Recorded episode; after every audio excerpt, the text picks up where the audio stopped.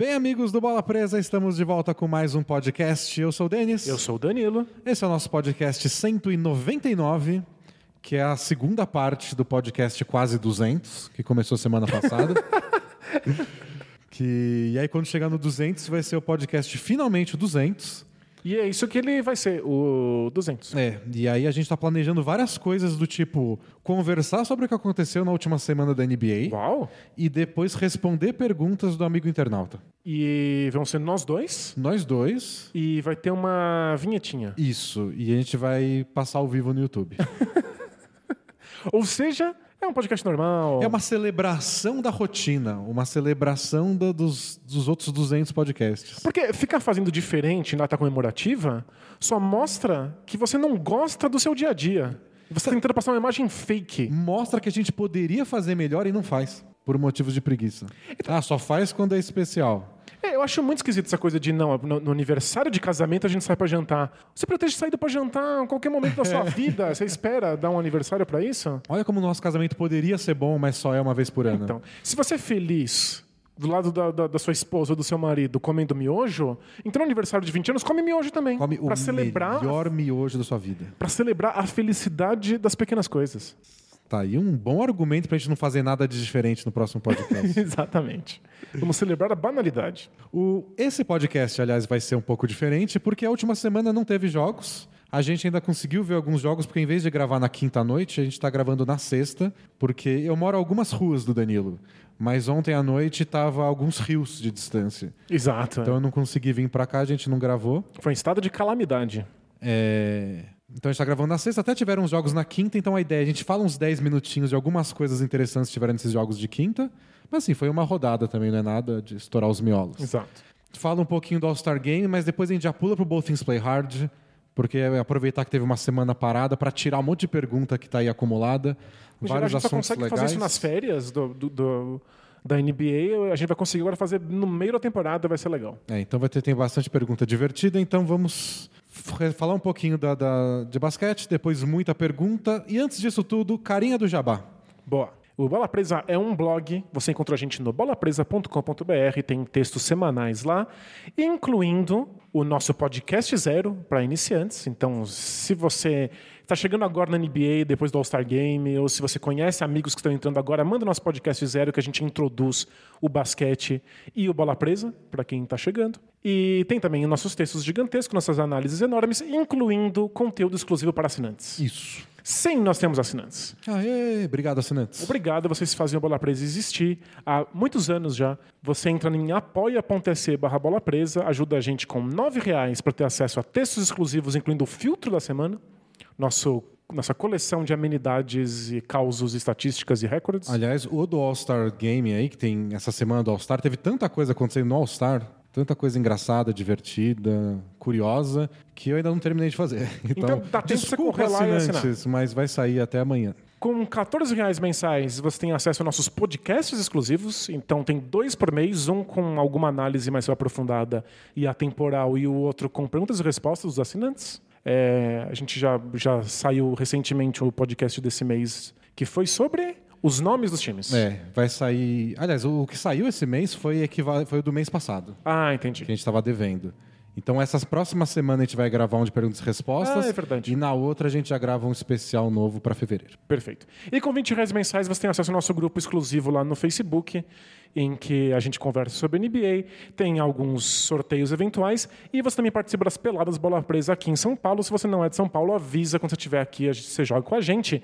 E temos novidades em breve sobre as peladas bola presa. É uma coisa bem divertida. Temos uma coisa Aguarde. divertida, uma coisa grande. Fiquem aí de ouvidos abertos. Ah, talvez a gente possa anunciar no 200 pro 200, é importante? É, olha só, uma coisa Pronto. interessante no 200. Inventamos aí. então, anúncio exclusivo, urgente, no podcast 200. Aguarde. Olha, conseguiu, parabéns. E dos sorteios que você falou, Hum. temos mais coisa para sortear agora, porque o Rafael, que é nosso amigo e assinante, foi para Orlando viajar com a família, com a filha dele, que é muito fofinha. E ele postou fotos no Instagram dela, muito fofa. E trouxe pra gente, além de um stuff, um mascote do Magic que está iluminando o nosso cenário, se você quiser ver no YouTube. Isso, a gente esqueceu de dizer que o Bola Presa também existe no YouTube. A gente, todas as quintas-feiras, a gente transmite ao vivo a gravação desse podcast que você está escutando agora. E ele foi para lá e trouxe pra gente esse mascote e trouxe meias do Orlando Magic pra gente sortear. Então, nosso arsenal de meias a serem sorteadas cresceu. Que ótimo. Então, além tem, tem do Warriors, tem do Raptors, tem do DeMar DeRozan no Raptors e tem agora também do Orlando Magic. Boa. Só timaço. E, e nosso stuff, nosso mascote do Magic que ele trouxe, é muito especial, porque ele fala. A gente já mostrou no vídeo do YouTube, tá no nosso Instagram, mas eu vou tentar fazer que vocês escutem ele no podcast. Vai lá. Então vamos lá. Assine o Bola Presa. A dicção dele não é a melhor, mas ele fala português muito bem, então tá de parabéns. Ele basicamente repete tudo que você fala. Então, a gente pode falar cine bola presa, ele repete. A gente fala palavrão, ele repete. Ele já, ele já tá pronto pra, pra viver no Twitter já. O Danilo ri, ele repete. Tá tudo muito legal. E olha, não sei se tá saindo no microfone, mas o que tá trovejando lá fora não é brincadeira. Bom, que não, não acabe a luz nem a internet. Amém. É, vamos então falar de basquete? Vamos, bora lá.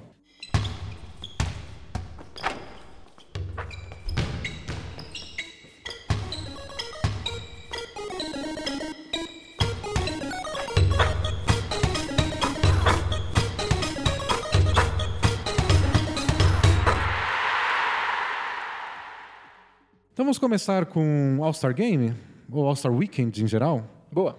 É, eu não sei se você lembra dos seus palpites que a gente fez no podcast passado, mas eu lembro dos meus e eu acertei dois. É. Que foram o time dos Estados Unidos ganhar o, o desafio dos novatos. Ok, eu chutei o contrário de você. Eu, eu lembro que É. você sempre quis chutar o meu contrário, então. E eu acertei o Joe Harris ganhando o torneio de três pontos. Ah, não, eu achei. Você, você acha que botou o Buddy Hield. Isso, foi, foi o Buddy Hield. Não tive chance. E você, eu sei que acertou o time LeBron ganhar o, o jogo, o All-Star Game em si. Legal. E acho que foi isso. É de enterrada, eu achei que ia ser o Dennis Smith Jr. É, eu acho que eu botei o Miles Bridges. Nossa. Ele errou a primeira, não conseguiu finalizar a primeira. Falei, ué, acabou. Foi a mãe dele que fez uma careta? Foi. Muito, muito frustrada com o filho. Então a gente foi muito mal nos nossos palpites, mas eu achei que foi divertido. O All-Star não foi inesquecível. Acho que nenhuma das provas e nem o jogo foi daqueles de tirar o fôlego. Mas eu achei um bom entretenimento. Você estava em casa no sábado à noite, de cueca no sofá com a esposa. Exato, é. Foi, foi uma boa Serve diversão. pra isso. É, eu vi o pessoal comentando que o torneio de habilidades, o Skill Challenge, que é driblar uns cone, dar um passe torto, depois arremessar a bola de três pontos, nunca é memorável. Nada, nada É, memorável nunca nada acontece. legal aconteceu. E dessa vez aconteceu uma coisa pelo menos um pouco fora da curva, que foi alguém vencer com arremesso do, do meio É. da quadra. É. Que, é que já é uma gincana, já é passo ou repassa. Mas o arremesso de três no final ultrapassa o nível do passo ou repassa, porque é a prova de um milhão de pontos na última. A última prova de um milhão de pontos para anular o negócio É inteiro. ridículo, é Porque o coisa Jason- mais passo repassa O Jason Tatum ganhou e ele errou todos os passes em todas as em todas as rodadas. Ele sempre errou os passes, sempre chegou atrás, mas acertou o arremesso antes. Porque ele arremessa melhor que os outros. Vai pro torneio de três pontos, não pro skill challenge. Então, esse, esse é o problema. Houve uma época em que torneio de habilidades era o, o torneio dos baixinhos. É. Era para os armadores mostrarem como eles eram habilidosos e isso envolvia também acertar bolas de três pontos. E, e tinha dois negócios de passe, né? Tinha o passe direto e o passe, Passe picado. picado, é. Agora só tem um passe. É, agora como a gente vive numa época em que todos os jogadores arremessam de três pontos e acertam, então não faz muito sentido associar isso com habilidade. É. E bola de três pontos é tão importante, é tão crucial no jogo de hoje que colocar uma coisa dessas no meio de um, um- qualquer gincana faz com que ah, se torne um campeonato de três pontos. Eu, eu preferia que fosse um drill, assim, mais longo, mais dribles, talvez passe com a mão direita, passe com a mão esquerda, que tivesse mais desafios. Pode ser até ser bobo, mas mais desafios se fosse por tempo É, mesmo. bobo e sempre acabou. vai ser, não tem muito jeito. É pra ser, né? É para ser bobíssimo. Mas que fosse sobre habilidades de fato, virou dessa vez sobre arremessos de três, mas foi um legal momento do Tatum. É, ganhou de três no meio da quadra. Foi Foi bonitinho. engraçado. assim. O de três pontos eu achei o nível altíssimo. Foi- o pessoal foi estava inspirado mesmo. Teve uns que foram mal, mas tava lá um monte de galera que fez mais de 20 pontos e não foi pra final. Geralmente com 18, 19 você vai. Foi bem divertido. E gostei que o Joe Harris ganhou porque eu apostei nele. E ele é. divertido, assim. Ele é um cara que até outro dia não estava na NBA. Ele foi draftado pelo Cavs, não deu certo lá. Tentou outros times, não foi. Tava fora da liga, tipo, em casa, esperando a vida passar. E o Nets ligou para ele, tipo, vem, vamos dar uma chance para você. E ele tá aí sendo importante hoje, então foi bem legal. É o que o Nets faz de melhor, né? Pegar é. gente gente desacreditada ou sem muito espaço e transformar em alguma coisa. O que eu achei chato foi que o Joe Harris não pareceu feliz que ele ganhou. É que ele não sabe sorrir. Fizeram, tiraram sarro né, na é. entrevista é. lá. Agora você venceu, pode dar um sorriso, por favor. E, e eu acho uma parte essencial para nossa diversão eles que os jogadores estejam se divertindo. É verdade. Porque se parece obrigação para eles, faz menos sentido do que já faz. Olha que lição bonita essa. A diversão do outro é fundamental para a sua própria diversão. Porque é uma celebração, né? Tipo, ah, estamos todos felizes aqui, uma vez por ano, os melhores jogadores do mundo estão no mesmo lugar. Se eles não estão se divertindo, parece meio reunião da firma. Tipo, puta, fui obrigado a vir nessa reunião. É, ridículo, melhor não ter. E, aliás, achei muito divertido que o, o, Stephen Curry chegou na, no último local de arremesso, né, com as últimas bolas, ainda podendo vencer o Joe Harris. E quando ele errou a bola que seria a, a crucial, ele fez, ah, não.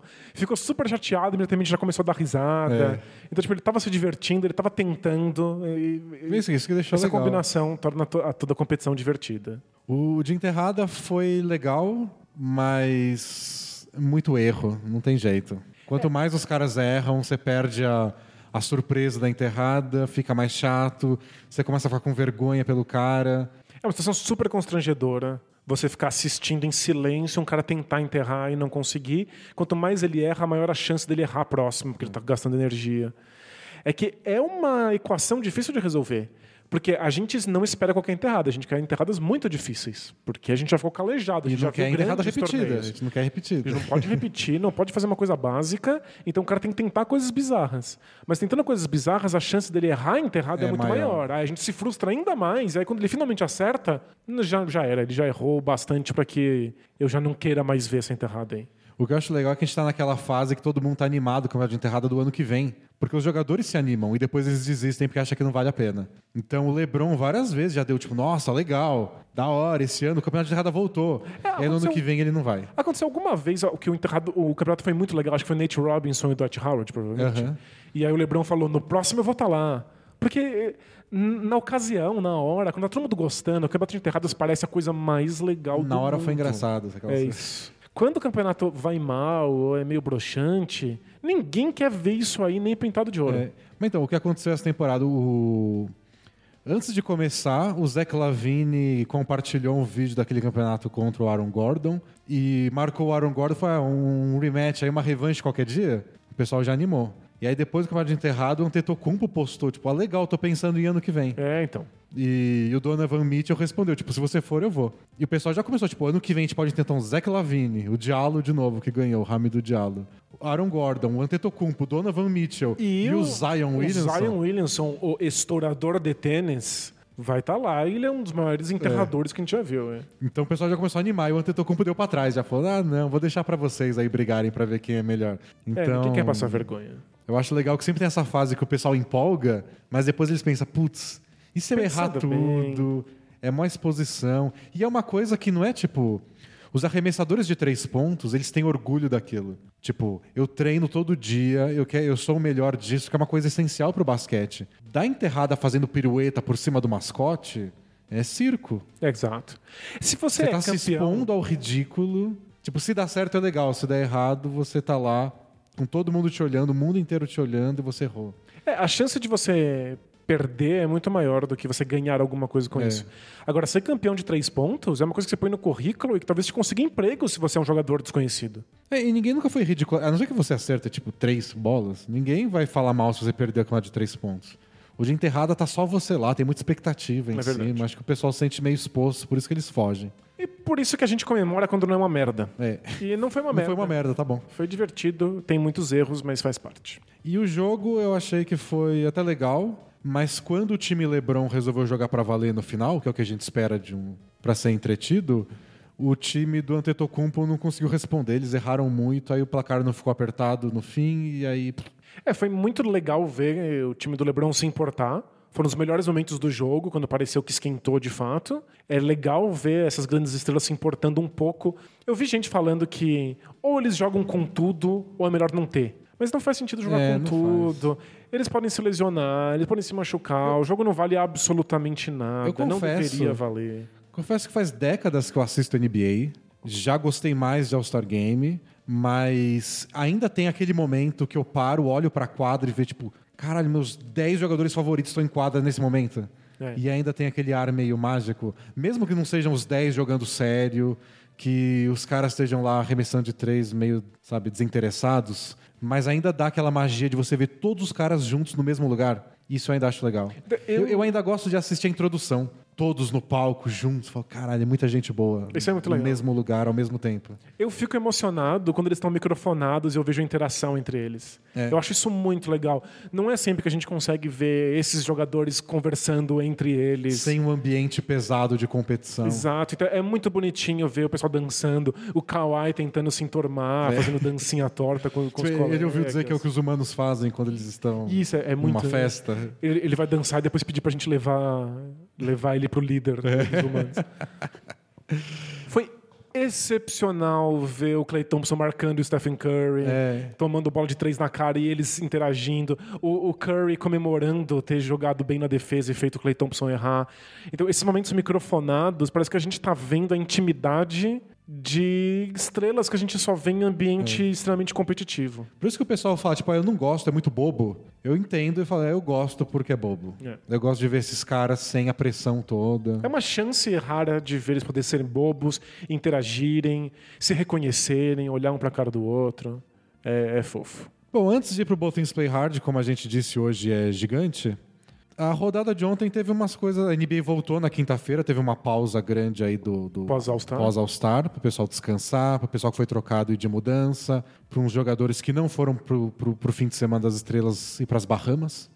Ah, é? Eles vão muito pras Bahamas, acho que é uma viagem mais curta, curte uma praia. É, Voltou na quinta-feira, tivemos uns jogos legais, incluindo o clássico bola presa, Lakers e Rockets. Lakers em décimo no Oeste, tem aí 25 jogos para conseguir ultrapassar Kings e Clippers para conseguir roubar uma oitava vaga e ter a, a honra de perder para o Warriors na primeira rodada. Porém, o Kings, que tem que ser ultrapassado, fez páreo duríssimo com o Warriors. E você que estava contando, né, que todas as partidas que eles tiveram contra o Warriors foram apertadas também, né? Foram quatro jogos Kings e Warriors essa temporada, o último foi ontem. Os quatro decididos por cinco pontos ou menos. Somando os quatro jogos, o Warriors ganhou por 12. Mas ganhou Mas todos os ganhou jogos, os né? quatro. É. Então foi qua- e o Kings brigando por vaga nos playoffs. Perdeu quatro jogos apertados pro Warriors. É surreal. É... Eu, eu tô Mas aqui... assim, todos. Durant não parou de elogiar o Kings depois da partida. É, o- sério, o Kings é o time mais legal de assistir na NBA nesse momento. É o time mais divertido, o que tem os jogadores mais interessantes de ver e um esquema tático que é muito, muito invejável. Correria absurda. É correria absurda, tem um mínimo de estrutura, então não é só putaria, esse é o Hawks. É, então, tipo, tem alguma coisa pensada ali, mas é muito simples, é um esquema tático copiável se você está jogando jogos escolares no- com o seu timinho do ensino médio. É, você não vai acertar as bolas que eles acertam, Exato, mas claro. você pode imitar o que eles estão fazendo. É não muito- é complexo. É muito legal ver como, com jogadores tão novos, às vezes você precisa optar pela simplicidade.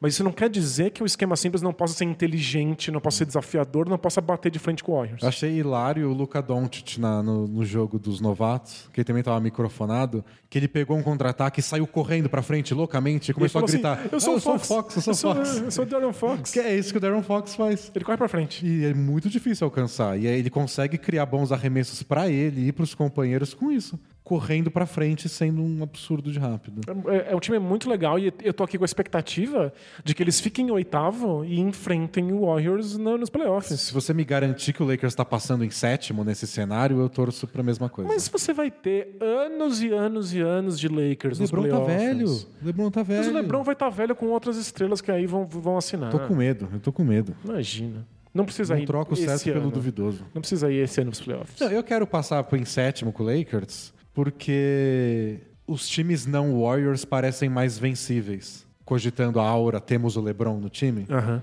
O Warriors não vai rolar.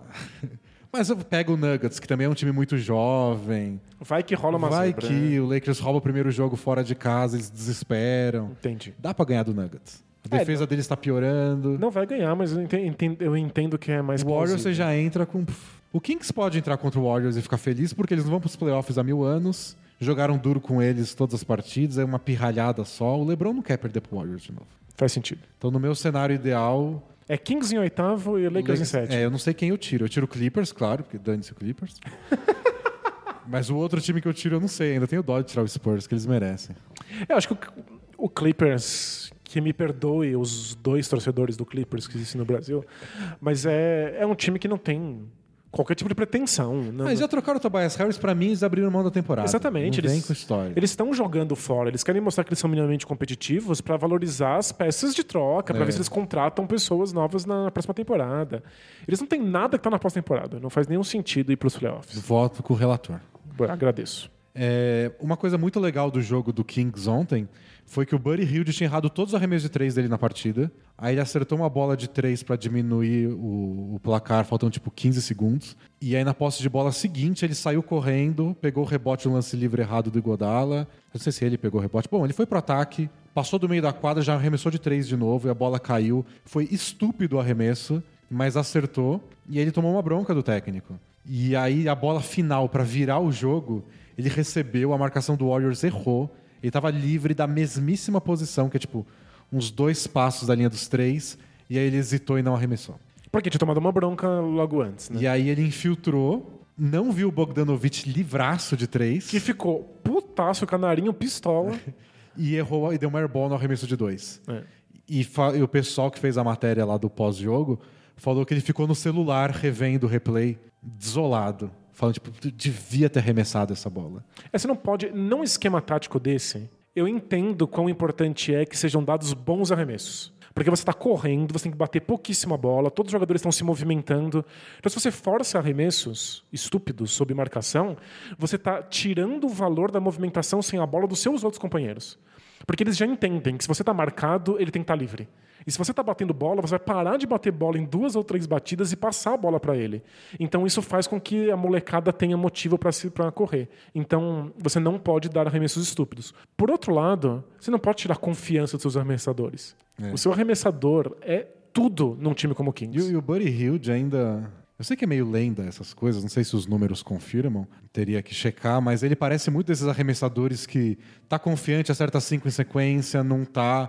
Aliás, você disse isso quando você apostou nele pro, pro de três pontos. É. Tipo, se ele embala, ele não erra mais. É, e- E na primeira rodada foi quase isso. Ele tem uma boa média de arremessos, mas eu queria ver quantos jogos ele passa acima dessa média e quantos ele passa abaixo É, dessa parece que média. nenhum jogo ele tá na média. Nunca. Ele, É a ele, soma dos jogos. ele é um jogador muito instável em arremessos. Então você quer dar confiança pra ele mesmo. Claro, você não pode dar uma bronca o, dessas. o Damian Lillard entrou em defesa dele no Twitter. É, Foi lá e é comentou. retardado. o Lillard falou: pô, se o técnico não parasse de encher o saco, ele teria arremessado essa merda. Ele foi até grosseiro. Lembrando que no All-Star Game o time LeBron fez a virada porque o Damian Lillard pirou e começou É. a dar arremessos do logo da NBA e acertou tudo. Eu achei- ótima a postagem da página do Blazers no Twitter e no Facebook, que eles postaram a imagem do banco indo à loucura com o arremesso de três do Lillard e a legenda era o jogador favorito do seu jogador favorito. Animal. Então, isso, mas foi bem assim, o pessoal pirou com o Lillard e ele, é assim, ele funciona desse jeito. Ele tá confiante. Ele arremessa dali, do Arremessa. logo da NBA, quase no meio da quadra. é. E o Kings não pode dar arremessos estúpidos, porém não pode tirar a confiança dos seus arremessadores. Mas eu até entendo, porque o técnico, até por ser um time jovem, ele também quer educar o time. Então tem aquelas coisas, tipo, a gente treina essas situações. Tem uma bola de três que a gente cria. Precisa de uma bola de três rápida? Tem um corta-luz aqui que vai deixar o Bogdanovich livre, Isso, etc. tinha uma bola excepcional do Bogdanovic, que é um dos melhores jogadores desse time, ele deveria ter recebido. O Buddy É. Hield nem arremessou a bola que deveria ter arremessado, nem conseguiu ver o companheiro. né? Então eu entendo a bronca, mas também entendo o lado do, da bronca no técnico. Exato. É, também tivemos Bucks e Celtics. O Bucks ganhou do Celtics. É, tá oito jogos na frente do Celtics agora na tabela do leste. E se por acaso o Celtics ganhar todos os jogos, o Bucks perder um monte e empatar, não adianta, porque o Bucks também tem o tie-break, porque eles ganharam mais partidas. É, já dá pra cravar mais ou menos que o Bucks vai levar a conferência. né? É, não sei que o Raptors. O Raptors é ameaça, mas acho que o Bucks leva. É. E jogaram muito bem. Foi um jogo que o Bucks não acertou arremesso como eles costumam acertar. O placar foi baixo e mesmo assim eles ganharam. É, eu já tô falando isso há um tempo já do Bucks, é isso que impressiona. Eles acertar, ganharem jogos em que eles estão acertando as bolas de três pontos é natural, já que é um time que vive tanto de bolas do perímetro. Eles ganharam nos dias que as bolas não estão caindo, é o que impressiona. É. é. o que faz você pensar que eles são um time que tem chance de ser campeão. Na, na última posse de bola que o Celtics poderia ter ganho, é, eu vi falta no Marcus Morris antes do, do, do, lateral ser cobrado. A jogada, aliás, é maravilhosa. É, jogada incrível. Tipo, é três segundos, o Celtics cria três, três caras ficam livres para arremesso. E o Morris, aliás, não fica porque sofreu a falta. Ou seja, e... eles deveriam ter tido um lance livre mais posse de bola. É, né? E você achou que foi falta no Kyrie Irving? Eu não achei. Eu achei que foram duas faltas. Então... Eu achei que ele sofreu falta no Tetocumbo na passada e depois outra falta durante o arremesso. É, de qualquer forma, é um jogo que o Celtics poderia ter ganho, não é que o Bucks dominou, mas achei que o Bucks jogou bem uma partida onde as coisas não deram necessariamente Isso. certo para eles. Lembrando que eu jamais vou dizer que a arbitragem roubou o Celtics. É, não. É, tipo, erros de arbitragem acontecem e eu, eu dou parabéns pro Bucks por ter se colocado numa situação é. em que o Celtics tinha que fazer uma cesta, em que a arbitragem fica com mais receio de marcar nessas jogadas finais. É mais para dizer que o Bucks ganhou, mas não foi aquela vitória categórica. Exato. Foi aquela que, tipo, depende do que aconteceu na última posse de bola, podia ter ido para qualquer lado. Perfeito. E foi a estreia do Mirotic, né? O Mirotic finalmente jogou pelo Bucks, acertou umas bolinhas de três. Dá para ver como encaixa assim, automático. Você bota ele lá, ele sabe o que fazer. Foi bem legal. É, vai ser bem, bem fácil para ele. Pegou uns minutos do DJ Wilson também, que eu acho que pro Bucks é uma boa, por melhor que o DJ Wilson esteja jogando. Mas jogou poucos minutos ainda, né? E o clássico bola presa também teve polêmica, foi a parte mais legal. O Lakers virou, tava perdendo por quase 20 pontos na, na metade do terceiro período. Até o apagão do, do Rockets no último é, período. E aí, quando acabou o jogo, Harden saiu com seis faltas, fez duas faltas de ataque no minuto final. E o Chris Paul saiu com seis faltas, mas a última ele fez só para dar lance livre pro Lakers. E o Rockets saiu fumaçando, assim, de, de reclamar com a arbitragem. O James Harden fez uma coisa raríssima, que é não só criticar a arbitragem, mas criticar um árbitro em especial e dar nome. Isso, criticar por nome é uma coisa raríssima. Ele falou que o Scott Foster, é um dos árbitros já que está na NBA há mil anos, não vai com a cara dele, que é pessoal o problema que ele tem com o Harden e que ele é muito arrogante em quadra, que não dá nem para conversar com ele, para entender as marcações. E ele pediu para a NBA que o Scott Foster não apitasse mais jogos do Houston. Ele apitou sete jogos do Houston essa temporada, o Houston perdeu seis. Uau! É, estatisticamente, é, um que, tipo, é o que está em quarto no Oeste, é um time é. que ganha muito mais do que perde. Então ele vê como uma coisa pessoal. Então é uma acusação que não só vai dar multa pro Harden, certeza. Sem, sem sombra de dúvida. E é, é, óbvio que ele sabia disso antes de é. fazer o comentário mas você cria uma saia justa para a NBA gigante. Porque se você bota o Scott Foster para apitar um jogo do Houston, principalmente lá, nos playoffs, todo o holofote vai estar em cima disso. Exatamente. Toda falta que o Scott Foster apitar vai ser analisada em replay, em câmera lenta. A NBA, a, a Associação dos, do, dos Árbitros vai ter que mandar uma nota sobre qualquer coisa que ele marque é. em, em, cima do Harden que seja polêmica. E se por outro lado você não bota mais o Scott Foster, é como se a NBA estivesse se curvando ao que uma grande estrela pediu, e aí daqui a pouco uma outra estrela vai falar que é outro árbitro que persegue. Você não quer criar o precedente. Perfeito. Então o Harden acho que. Não sei se foi sem querer. Acho que ele é mais esperto que isso. Acho que ele quis botar a NBA numa saia justa para ver se alguma coisa acontecia. É, eu não tenho como entrar no mérito de se ele tem razão ou não. As jogadas foram polêmicas. Alguns árbitros teriam marcado falta de ataque, outros não. É, eu, eu, achei bem marcáveis as faltas, não como torcedor do Lakers. Eu achei que, tipo, o Kuzma se posicionou na hora certa antes de, do Harden bater nele. Mas falta de ataque e goaltending, que é a bola na descendente, nem replay salva às vezes. É, é difícil mesmo. E até por isso, em geral, não se marca, especialmente no final de jogos apertados. É. Então o Harden se sente perseguido. Mas longe de mim jogar esse mérito, para mim tanto faz. A questão é, é uma saída estratégica do Harden. É inteligente você colocar o árbitro numa situação dessa, mesmo que você tenha que pagar a multa, porque você cria um precedente. Quando marcarem essa falta, você vai falar: olha, tá vendo? Eu avisei. É, a, a, a NBA fica numa situação péssima. É fora do jogo. Exato. E o Harden, como ele tem o salário dele, se você olhar na tabela salarial do Houston, tá lá infinito, para sempre, muito dinheiro. Então não tem problema. Ele pode vai, pagar, mano. Vai estar tá ganhando uns 40 milhões nos próximos anos. É, eu duvido que num time tão bem organizado, tão bem gerido quanto o Rockets, eles não tenham conversado sobre isso antes. Não é aleatório que ele saiba quantos jogos eles perderam com esse árbitro É, em especial. Então alguém na diretoria, Já alguém tava- na, na comissão técnica já avisou ele, isso já deve ter sido conversado. E aí acontece isso no fim do jogo, que eles perdem de virada por pouco, aí Claro. é tudo que ele estava esperando. É, do lado do Lakers, o time não jogou bem por três períodos pratica- praticamente. O LeBron estava muito frustrado. Isso é uma coisa do LeBron já desde o tempo do Cavs, né? Ele não disfarça. É, ele não consegue. Ele vê que um companheiro dele fez merda, ou às vezes nem é merda, é o que ele não queria que tivesse sido feito. Nossa, ele, Ele, faz careta. ele faz ele- careta, ele bufa, ele volta andando pra defesa, vira a cara, passa reto.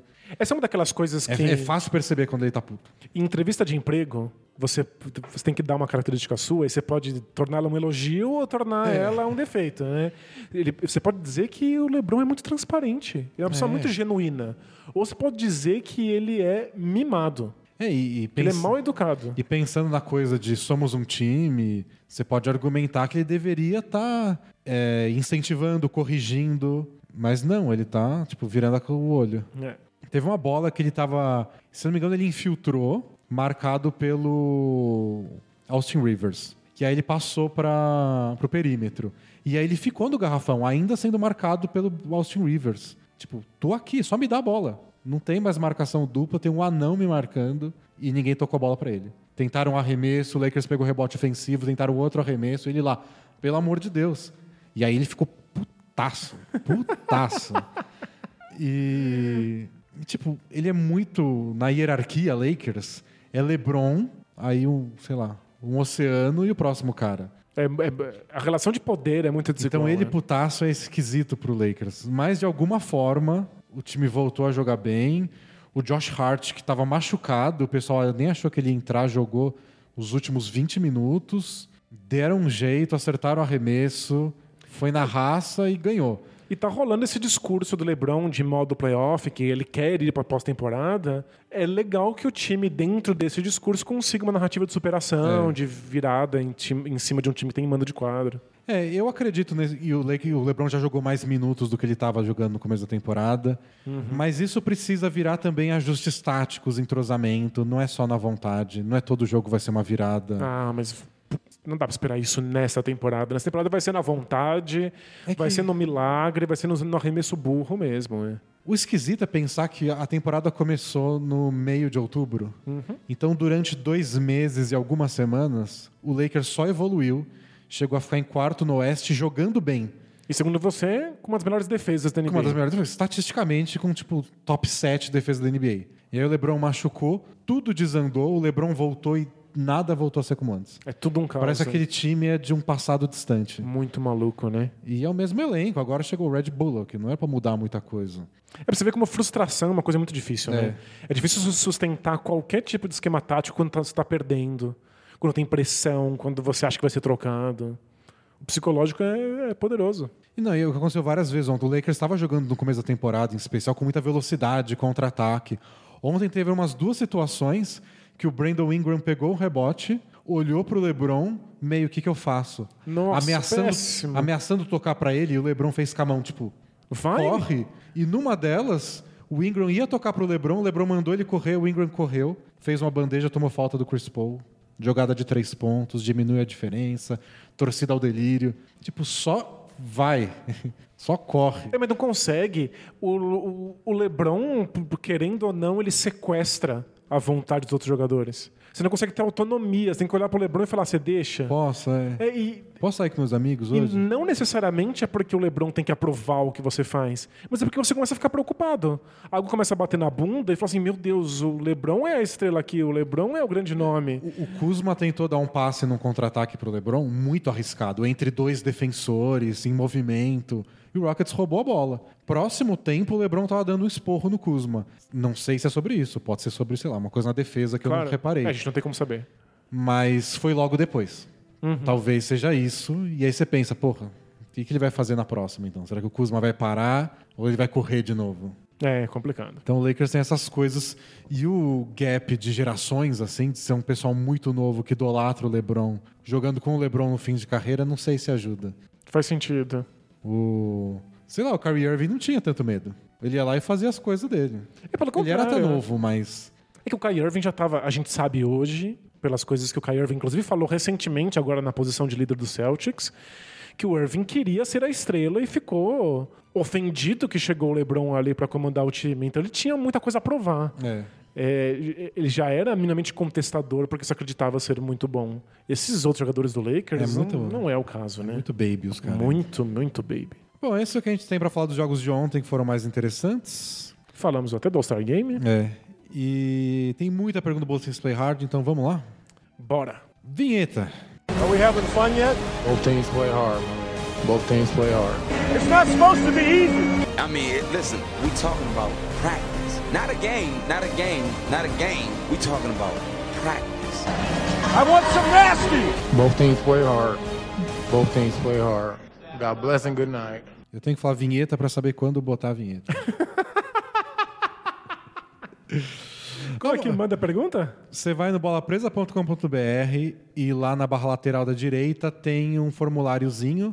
Se você acessar pelo celular, é lá embaixo de tudo. Desce, rola até o fim. Outro dia um, um amigo assinante, aliás, não sei se é assinante, um amigo ouvinte, queria saber como é que era e falou, putz, eu tô na aula e eu não consigo ouvir o podcast, eu sei que vocês explicam lá onde que eu mando pergunta. Eu falei, então, ela é nesse lugar aqui, mas não sei se você devia mandar durante a aula. Pois é. Mas, Presta é, atenção nos seus professores. Por sua conta e risco. É, a outra coisa da rodada de ontem, É. que eu acho que o Embiid tá com machucou o joelho, nada sério, mas ele foi poupado. Boban titular, double-double. Maravilhoso, né? muito. Sério, finalmente um time dando espaço pro Boban. Só deixar aqui um abraço pro amigo Boban. Nossa. E se tem alguém que precisa de espaço, é alguém que com 2,40 metros de envergadura. Ele precisa de muito espaço. Primeira pergunta é do Leonardo Studart. E ele é, é pergunta sobre o LeBron, então acho que tem a ver com o que a gente já estava falando. Boa. Assim, boa noite, senhores. Sou leitor assíduo do blog desde o seu início. Que legal. Assim como assinante desde que o, desde, é, desde que o Apoia-se foi criado e recentemente ainda deu um upgrade para ser assinante de 20 mangos. Bem-vindo, muito obrigado. Lembrando que o Bola Presa como blog existe há 11 anos É. e as assinaturas o quê? Há 3? Isso. Boa. Sou de Fortaleza, Ceará, terra do sol, tapioca, cuscuz e de várias facções criminosas. Nem só de comida boa vive um lugar, né? Mas atualmente estou vivendo no Canadá. Opa. Que ele não falou, mas é a terra do guarda florestal, Isso. do urso e do maple syrup. E manda meias do Raptors pra gente, porque pelo jeito a gente precisa sortear meias. Ou meias vintage do Vancouver Grizzlies. Também pode ser. Se tiver dessas, tem que mandar mesmo. Bom, diz assim: venho através desse pedir opinião parcial ou não dos senhores devido à minha imensa parcialidade, para não dizer hater, quando se trata de LeBron James. Ok. Certa vez escutei algumas afirmações e gostaria que os senhores discorressem sobre elas. A primeira, ele mandou em inglês, mas vou traduzir, É. é que ele faz. O LeBron faz jogadores ruins serem bons e jogadores espetaculares também serem bons. Então, Entendi. tipo, ele faz o cara que é ruinzinho parecer ótimo, mas o cara que é espetacular já parece só. Faz bom. sentido, claro, porque jogadores espetaculares às vezes têm que ceder espaço para que o LeBron exista. É, eu concordo de certa forma, mas é que eu não acho que quando o jogador espetacular para de parecer tão espetacular, ele deixa de ser espetacular. Então, tipo, quando o Bosch teve um papel menor ao lado do LeBron no Miami Heat, não é que ele não era o mesmo Bosch de antes, é que ele tinha menos espaço para fazer aquilo. Então, o protagonismo diminui, os números é, caem, mas se você precisa, ele tá lá. Claro. Então, existem casos de que duas estrelas jogam juntas e uma torna a outra melhor ainda? Existem. Mas você vai contar nos dedos de uma mão É. só. É muito raro. Em geral, se junta estrelas, todas elas vão ter que fazer concessões. Na maior parte das vezes, uma delas não faz a concessão e acaba se tornando um jogador mais importante. É muito natural acontecer. E eu acho que aconteceu, por exemplo, a gente fala do LeBron, porque aconteceu com ele, mas aconteceu no, no Rockets. O Chris Paul não é o mesmo Chris Paul de Claro que antes. não. O jogo do Chris Paul no Clippers, tipo, ele era o cérebro de tudo, toda jogada passava na mão dele, ultra controlador. No Rockets, ele passa minutos sem tocar na bola. E ele foi pro Rockets sabendo que ele ia abrir espaço pro Harden jogar. E pro Rockets é isso. O time é melhor dessa forma, eles precisavam de um cara para ajudar o Harden, e é melhor que esse cara seja espetacular, porque quando o Chris Paul tá sozinho em quadra, ele pode ser aquele cara de antes. Então, os números pioram, ele tem menos protagonismo, mas é o Chris Paul. Do mesmo jeito que era o Dwayne Wade, era o Chris Bosh. O Kevin Love teve uma questão de. Ele se sentiu. Ele perdeu confiança. É. O Kevin Love não estava jogando bem, ele não se adaptou a jogar do lado do LeBron, mas não sei se é tanto culpa do É, LeBron. Lembrando que Kevin Love teve crises de ansiedade muito sérias. É, ele falou né? bastante ele, disso. Ele falou abertamente das questões psiquiátricas dele. Mas, seguindo. É, eu acho que é verdade a afirmação, ela só não quer dizer uma coisa ruim necessariamente. Isso. Em geral, ela fala sobre a regra. É, tipo, é o mais comum de acontecer com qualquer junção de estrelas. E acontece com o LeBron que ele é tão grande que nunca ele é o cara que faz a concessão. Isso. Outra afirmação é, abre aspas, hoje em dia superestrelas não querem se juntar ao LeBron. Vi de Paul George, Kawhi Leonard e Jimmy Butler que não tinham preferência pelo Lakers. Isso acontece porque ou você se ajusta ao LeBron ou você é trocado, é, ou você se ajusta ao LeBron, seus números vão ser bastante é, reduzidos. E se o time vencer, o LeBron leva os créditos, mas se você perder, o LeBron que não teve ajuda. Isso a gente já falou no podcast Isso, é. também, que é uma coisa Essa é uma narrativa que, que é acontece. a- além LeBron. Tipo, não, tem, não é nem culpa dele. É o tanto de atenção que ele atrai de torcida, de imprensa, de comentaristas. É, o LeBron tá existindo naquilo que o Bola Presa odeia falar, que é o legado. Então qualquer coisa que você escreva sobre o LeBron, fale ou pense sobre o LeBron, é sobre se ele é um dos melhores ou não, se ele tá na mesma chave do Jordan ou não. Então os outros jogadores acabam sendo sequestrados de estarem só disputando o título. É, tipo, o LeBron leva um time merda pra final e perde pro Warriors. A discussão não é tipo, é, o Warriors é muito bom. O Cavs, depois que perdeu o Irving, não foi o mesmo. A discussão é, hum, nossa, o LeBron já perdeu X finais e ganhou só Y. É. Tipo, a discussão quando envolve é sempre num, num parâmetro histórico que não, nesse caso do exemplo que eu dei, por exemplo, nem faz sentido. Ele nem devia estar naquele final. Não faz nem- nenhuma lógica. Mas aí os jogadores eu entendo que alguns possam se incomodar. Sem dúvida. E o Irving se incomodou, a gente sabe disso, e agora ele tá falando: desculpa, eu era moleque, eu não entendi. Acho que é difícil quando você é moleque entender que tá. Todos os seus sonhos de grandeza são sequestrados porque alguém já é grande e, e mais do que isso, é um dos maiores de todos os tempos. Os outros jogadores a gente não sabe, né? É o que dizem por aí que o Kawhi Leonard, talvez o empresário falou pro Spurs ou sei lá pra quem, que o Lakers não tava na lista. Sei lá se O é Kawhi, verdade, se não é. A gente não sabia se ele estava lesionado ou não estava lesionado no Spurs. Pois é. A gente não sabe nada. E o Paul George também não quis ir pra lá por causa do LeBron, mas ficou no Thunder do Westbrook. Esquisito, né? Tinha outros É, times. Ele tipo- parece que ele mais se apaixonou pelo Westbrook do que qualquer outra coisa. Né? Se ele queria protagonismo, ficasse no Pacers. Não sei se esse é o argumento. Então, Difícil. é difícil saber. O... É, é uma coisa que se diz, tem alguma razão por trás, porque é o que a gente lê por aí, mas saber individualmente o que cada estrela pensa de jogar com o LeBron, a gente acha que vai ter umas dicas na próxima off-season, quando a gente vê o que cada um decidir. Perfeito. E tem coisa que a gente só vai saber quando acabar a carreira do LeBron. É. O único que já falou abertamente sobre isso foi o Kevin Durant. Ele não falou dele especificamente, mas ele falou, putz, deve ser muito difícil jogar com o LeBron, e ele repetiu isso que a gente falou. Exato. Sobre a reação da imprensa e do. É, o peso que é jogar com o LeBron, É. tudo nas costas dele. Ele, o, o que o Durant deu a entender foi meio, deve ser um porre jogar junto com o LeBron. Não por causa do LeBron, até porque eles são bastante amigos, mas por tudo que vem junto. É, por tudo que tá ao redor, né? É, eu não queria essa merda pra mim, foi meio que ele deu a entender. Faz bastante sentido. O Mas se você você mudar de ideia, Dura, o Lakers tá aí, com espaço salarial. Se você pensar bem, também é difícil pro LeBron. O fato de que o LeBron nunca tá disputando um título, ele tá disputando a corrida contra Posição o Jordan. história dele. É, e o fato de que isso faz com que ele tenha menos acesso aos jogadores que outros, outras estrelas É. conseguem ter facilmente, né? Não é Pra- bom pra ninguém. É, quer dizer, ruim não é também. É, ser um dos melhores a ganhar milhões e, jogar basquete não pode ser ruim. Próxima pergunta é do Júnior BSB. Olá, D&D. Tive uma dúvida em relação a vocês. Como as respectivas senhoras, nossas esposas, reagiram quando vocês falaram que viajariam sozinhos para os Estados Unidos? Eu sou casado e adoro viajar com minha mulher. É das minhas coisas favoritas na vida. Mas, é porém que tá- tem que Por- escrever. porém- Porém, queria ir num Super Bowl, mas é caro para levar a esposa e filho junto e eu queria ir com meus amigos. Só que a minha esposa não aceita. Alguma sugestão? Não aceita? Não, é uma frase que não faz sentido. É, eu também não entendo isso. É, eu entendo até falar brincando, do tipo, ah, preciso ver se minha mulher deixa. Porque, sei lá, tem o estereótipo da É, totalmente. é, mas de verdade, precisar da autorização da mulher, ou a mulher precisar da autorização do homem, tipo, é um casal, não é pra ser. Não é pra piorar a vida do outro. né? É, claro. É, no meu caso, minha namorada tinha viajado sozinha pra Londres, sei lá, três meses antes. Então, Normal, é. já tinha acontecido pouco tempo antes. E ela tinha viajado com um amigo dela. Então eu viajei com um amigo meu. E não foi nem. Não precisei, tipo, anunciar pra ela. Então, sabe, não fica bravo, mas eu tô pensando. Foi uma conversa, ó, tô pensando ir com o Danilo pra ver a NBA. É, pra, mim foi um pouco mais estranho, porque desde que eu conheci minha esposa, eu nunca tinha passado tanto tempo longe dela. Desde É. da primeira vez que a gente se viu, nu- nunca tinha É, vocês, acontecido. vocês começaram a morar junto muito cedo. muito também. rápido, né? Então foi muito esquisito pra nós dois. Mas é uma, é uma questão simples.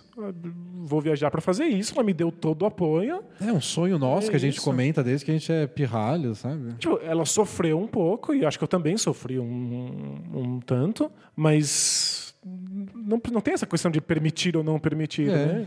Quando é uma coisa que faz sentido pra você, supostamente o seu parceiro deveria te apoiar nisso, né? É, talvez você precise de uma conversa com ela pra explicar isso, que né? você não tá trocando ela, não é.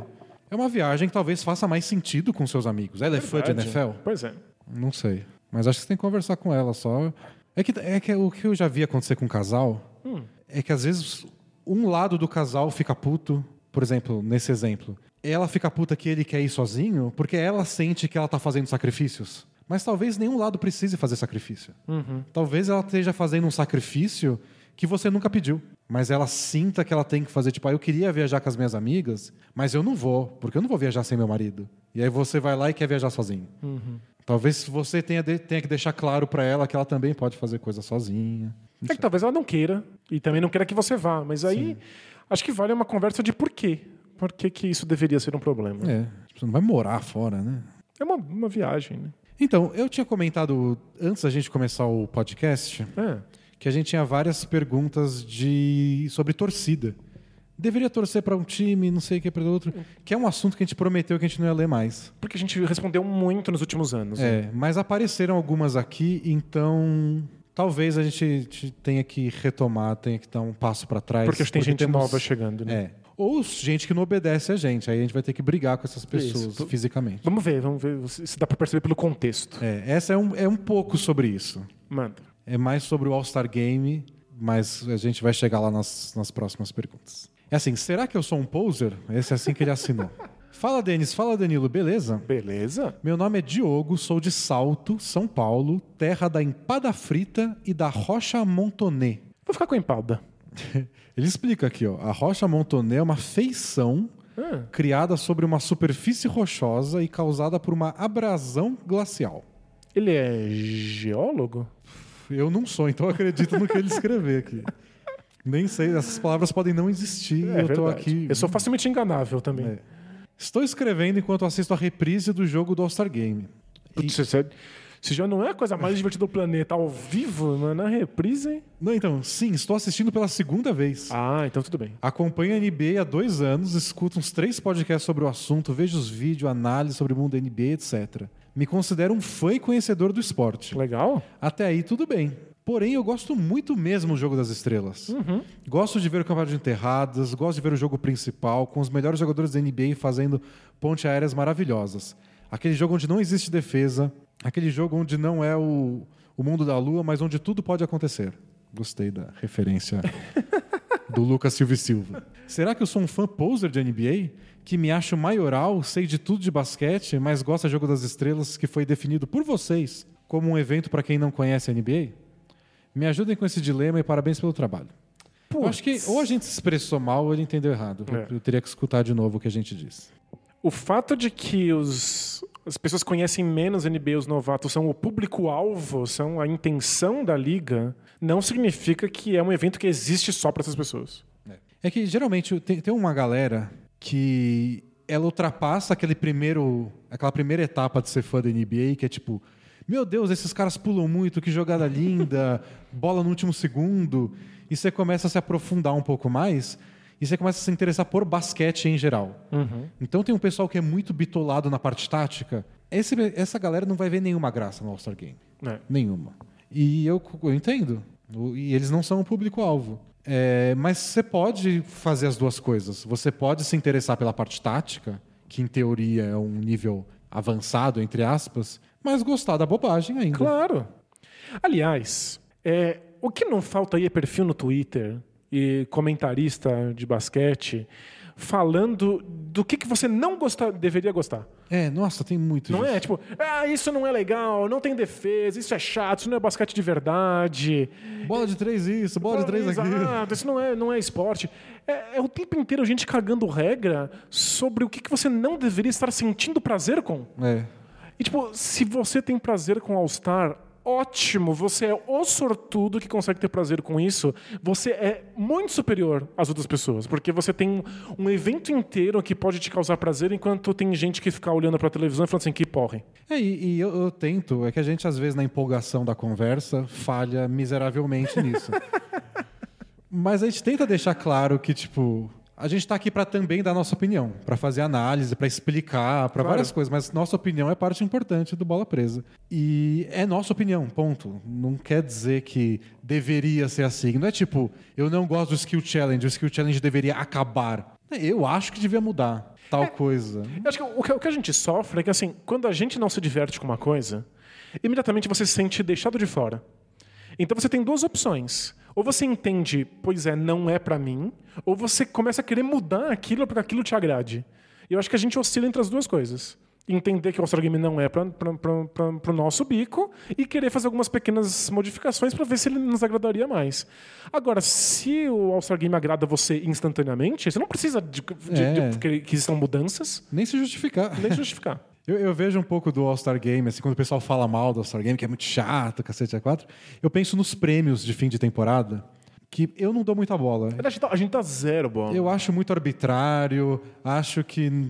Eu acho que o pessoal se importa mais do que deveria. é, Mas se não existisse, eu ia ser o primeiro a falar, putz, precisa ter alguma coisa assim. Uma celebração, né? É, uma celebração, até pelo lado histórico da NBA, lembrar quem foram os melhores de cada temporada. NBA podia dar um prêmiozinho, né? De MVP, igual outros, outros campeonatos têm. eu, eu imagino falando isso, se a NBA não tivesse nada. É. Mas, ao mesmo tempo, agora que existe, eu acho que dão importância demais, que vira um tópico que domina ó, ó, a imprensa por muito tempo. Então, tipo, nunca tá bom. E eu imagino esse no caso do All-Star Game. Mas isso não existe. É. Porra, faz um fim de semana, reúne a galera, todos os jogadores no mesmo lugar, pra tirar foto, que seja. É só pra celebrar. Só pra Lembrar que a NBA é fantástica. É só pra isso. gente lembrar que, a- que que a coisa é, é divertida, pra, pra, pra mostrar que eles se importam. É, então. Então, tipo, você pode achar chato, mas também se não existe ia ser esquisito. Nunca tá bom. Acho que o que importa é. Não tenha vergonha de gostar do que você gosta, de ter prazer com aquilo que você tem. Não existe uma regra sobre como você deve absorver um esporte, nem nada no mundo. Se tá bom pra você, ótimo. Essa, cagamos essa regra aí, que tá, tá bom pra você, tá bom. Próxima pergunta é do Luizinho, é bem rápida. Olá, dupla, tudo bem? Pergunta rápida pra ter chance de entrar no podcast. Boa, boa estratégia. Onde o Denis assiste o cara que joga Mario jogar Mario? Vida longa, bola presa e peço rapidamente para que a grávida deixe o marido do- colocar o nome do filho de Carmelo. Aí, ó, fica aqui o apoio. O nosso amigo leitor que mandou a pergunta disse que foi vetado mesmo. Ah, não tem jeito? Não, Carmelo não vai ser batizado como Carmelo, mas a gente vai chamar ele de Carmelo. Isso. Se um perfeito. dia ele for apresentado pra gente. Falou assim, você que é o Carmelo? É. Eu falo, não. Eu falo, oi, Carmelo. E não sei se eu, se eu separei várias das perguntas, não sei se elas estão na lista, mas diversas perguntas que a gente recebeu essa semana estão lá. Ah, e eu apoio o nome do Carmelo pro moleque. Ótimo. Então tem, tem apoio popular e do Bola Presa. Sabe que a minha esposa é professora de educação infantil? E esses dias foi pra escola um garotinho de 3 anos de idade com a camiseta do Carmelo Anthony no Ai. Knicks. A micro camisetinha. Olha que linda. Você pode dar uma dessa pro seu filho Carmelo. Bom, eu assisto o cara que joga Mario e joga Mario no Twitch, que é o paraíso dos jogos de videogame ao vivo. E ele tem um canal no YouTube também. No YouTube tem bastante coisa. Quem é ele? Ele chama Grand Pooh Bear, porque ninguém no mundo dos videogames tem nome de verdade. Mas o nome dele é David, mas vários dos pessoal que joga videogames, a gente nem sabe o nome deles de verdade. E eles comentam e dizem, ah, não, eu sei o nome dele sim, mas tipo, eu não posso falar. O que eu acho mais divertido, além de gostar de Mario, é, é um submundo que existe, divertidíssimo, e você começa a, a se inteirar do que o pessoal faz, da linguagem que eles usam, do que eles gostam, do que eles não gostam. É, é uma cena, né? Tem história, tem, tem um código de etiqueta. E é, é- é legal simplesmente fazer parte, entre aspas, disso como espectador. E não é meu trabalho, eu nem jogo Mario direito. Tentei jogar um dos jogos que eles jogam e não consegui, sou muito ruim. E não faço podcast sobre isso, Ai, é delicioso, né? Não, não escrevo resenha sobre isso, não faço matéria sobre isso no jornal. É só sento, assisto e me divirto. É só isso. É muito legal. E desde o ano passado para esse tem sido o meu hobby principal, hobby, hobby mesmo. Não tenho preocupação nenhuma em me desenvolver, em aprender mais sobre isso. É hobby do começo ao fim. É, eu tô nessa mesma chave, porque agora tô dançando. E não, eu não vou fazer um podcast sobre É que dança. você, você tem histórico, né? Então, é, eu transformo meus hobbies em, em podcast muito rápido e é, você fica muito travado e muito engessado. Não, eu quero que seja só hobby. Eu vou lá e eu aprendo uns passinhos e sabe por que, que eu uso esses passos? Pra nada, pra porcaria nenhuma. Eu só vou na próxima aula e uso esses passos pra aprender os próximos. É. É isso. É, é- é um mundo completamente à parte e eu tô amando cada segundo porque não serve. E eu tô me aprofundando agora, no- não na dança, mas no Mario, porque esse pessoal não joga o Mario do Super Nintendo normal, nem o, sei lá, o Mario 3 do Nintendinho, porque é muito fácil pra eles. Se eles jogam é pra quebrar o recorde num jeito absurdo. Mas tem uma cena de ROM hacks, que é você pegar o jogo e você editar ele pra que ele vire outra coisa.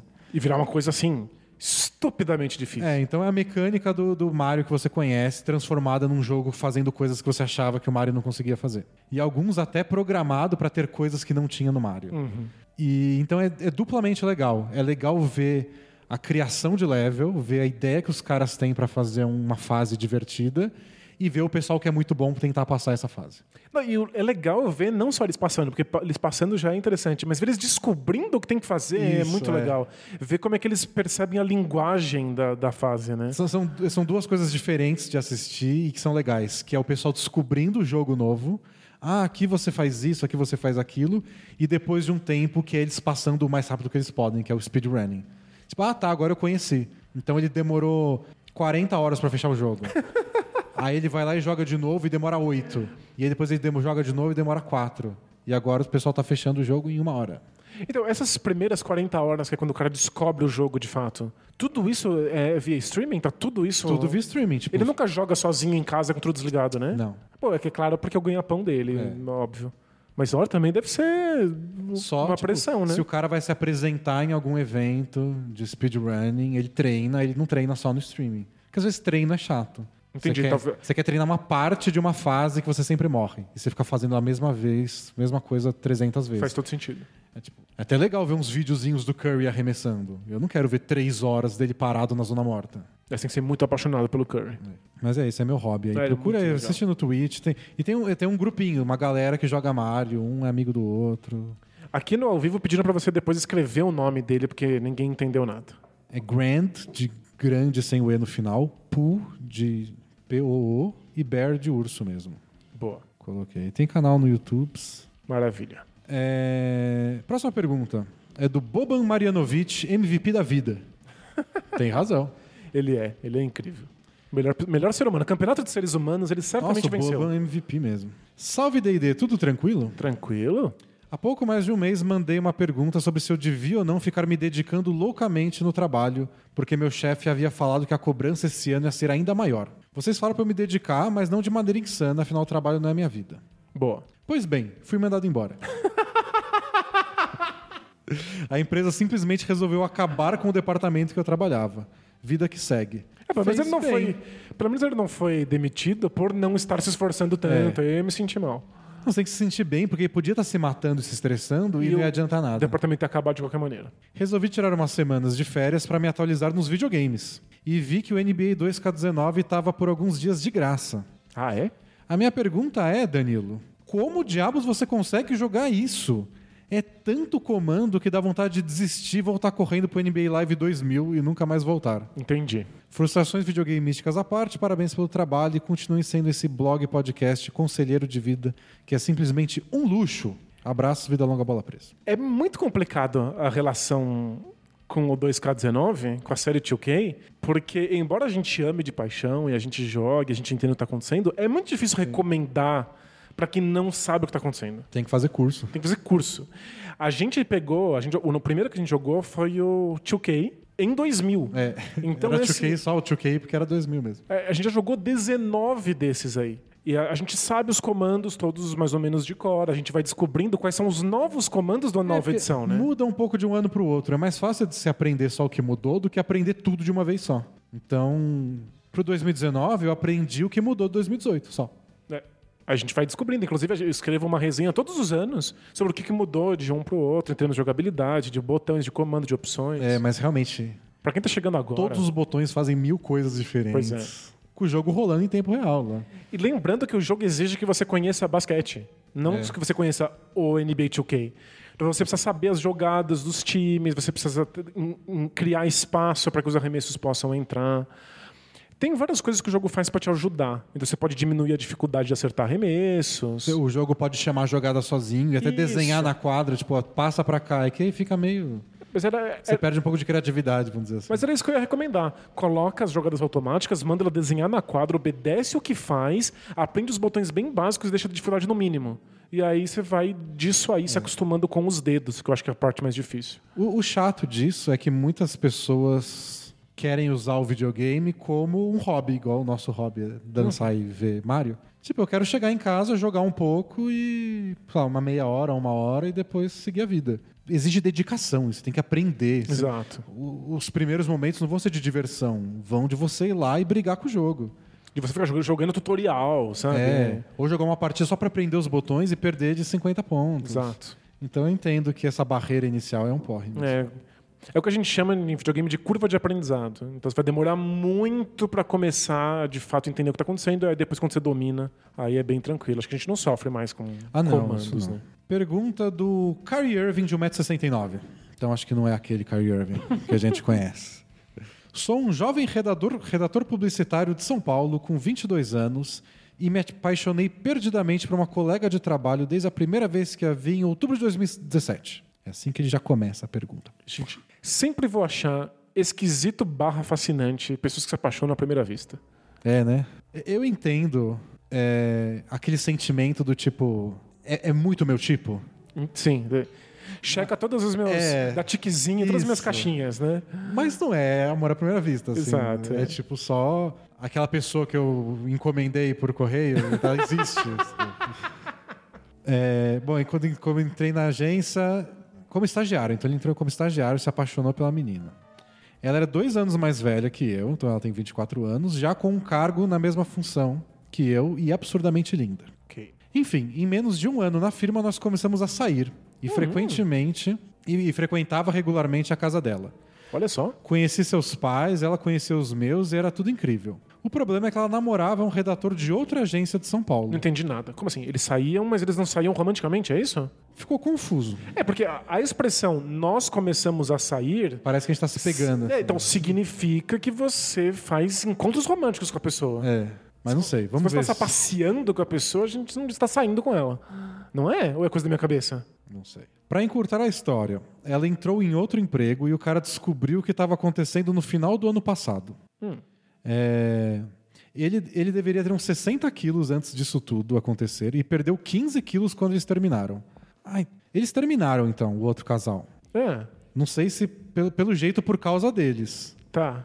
Tá confusa essa pergunta. mas tá em aberto se eles estavam saindo Romanticamente, romanticamente ou não. Entendi. Mas de qualquer forma, eles estavam saindo com muita intimidade. Ok. O outro namorado lá descobriu, terminaram e o cara perdeu, Perdeu. 15 quilos na depressão pós-término. Ok. Em algumas vezes que eu estava com a moça, esse outro cara, o ex, ligava bêbado, gritando e falando que se mataria. E mandava fotos de cortes no corpo. Ah, que triste. A psicóloga dela falou sobre outras pacientes que tiveram ex-namorados suicidas e que ela deveria se aproxi- aproximar dele até que a fase parasse ou passasse. Acontece que agora quem tá sozinho sou eu. E poxa, eu amo essa mina. A gente continua se falando e às vezes nos encontramos. Na última vez em que nos vimos, num after sex, então teve sexo, Ok. é, em que ela falou ter sentido uma parada que nunca aconteceu antes. Ela chorou e disse que comigo era tudo melhor. O que eu faço? Gente, eu- Eu- primeira dúvida. É...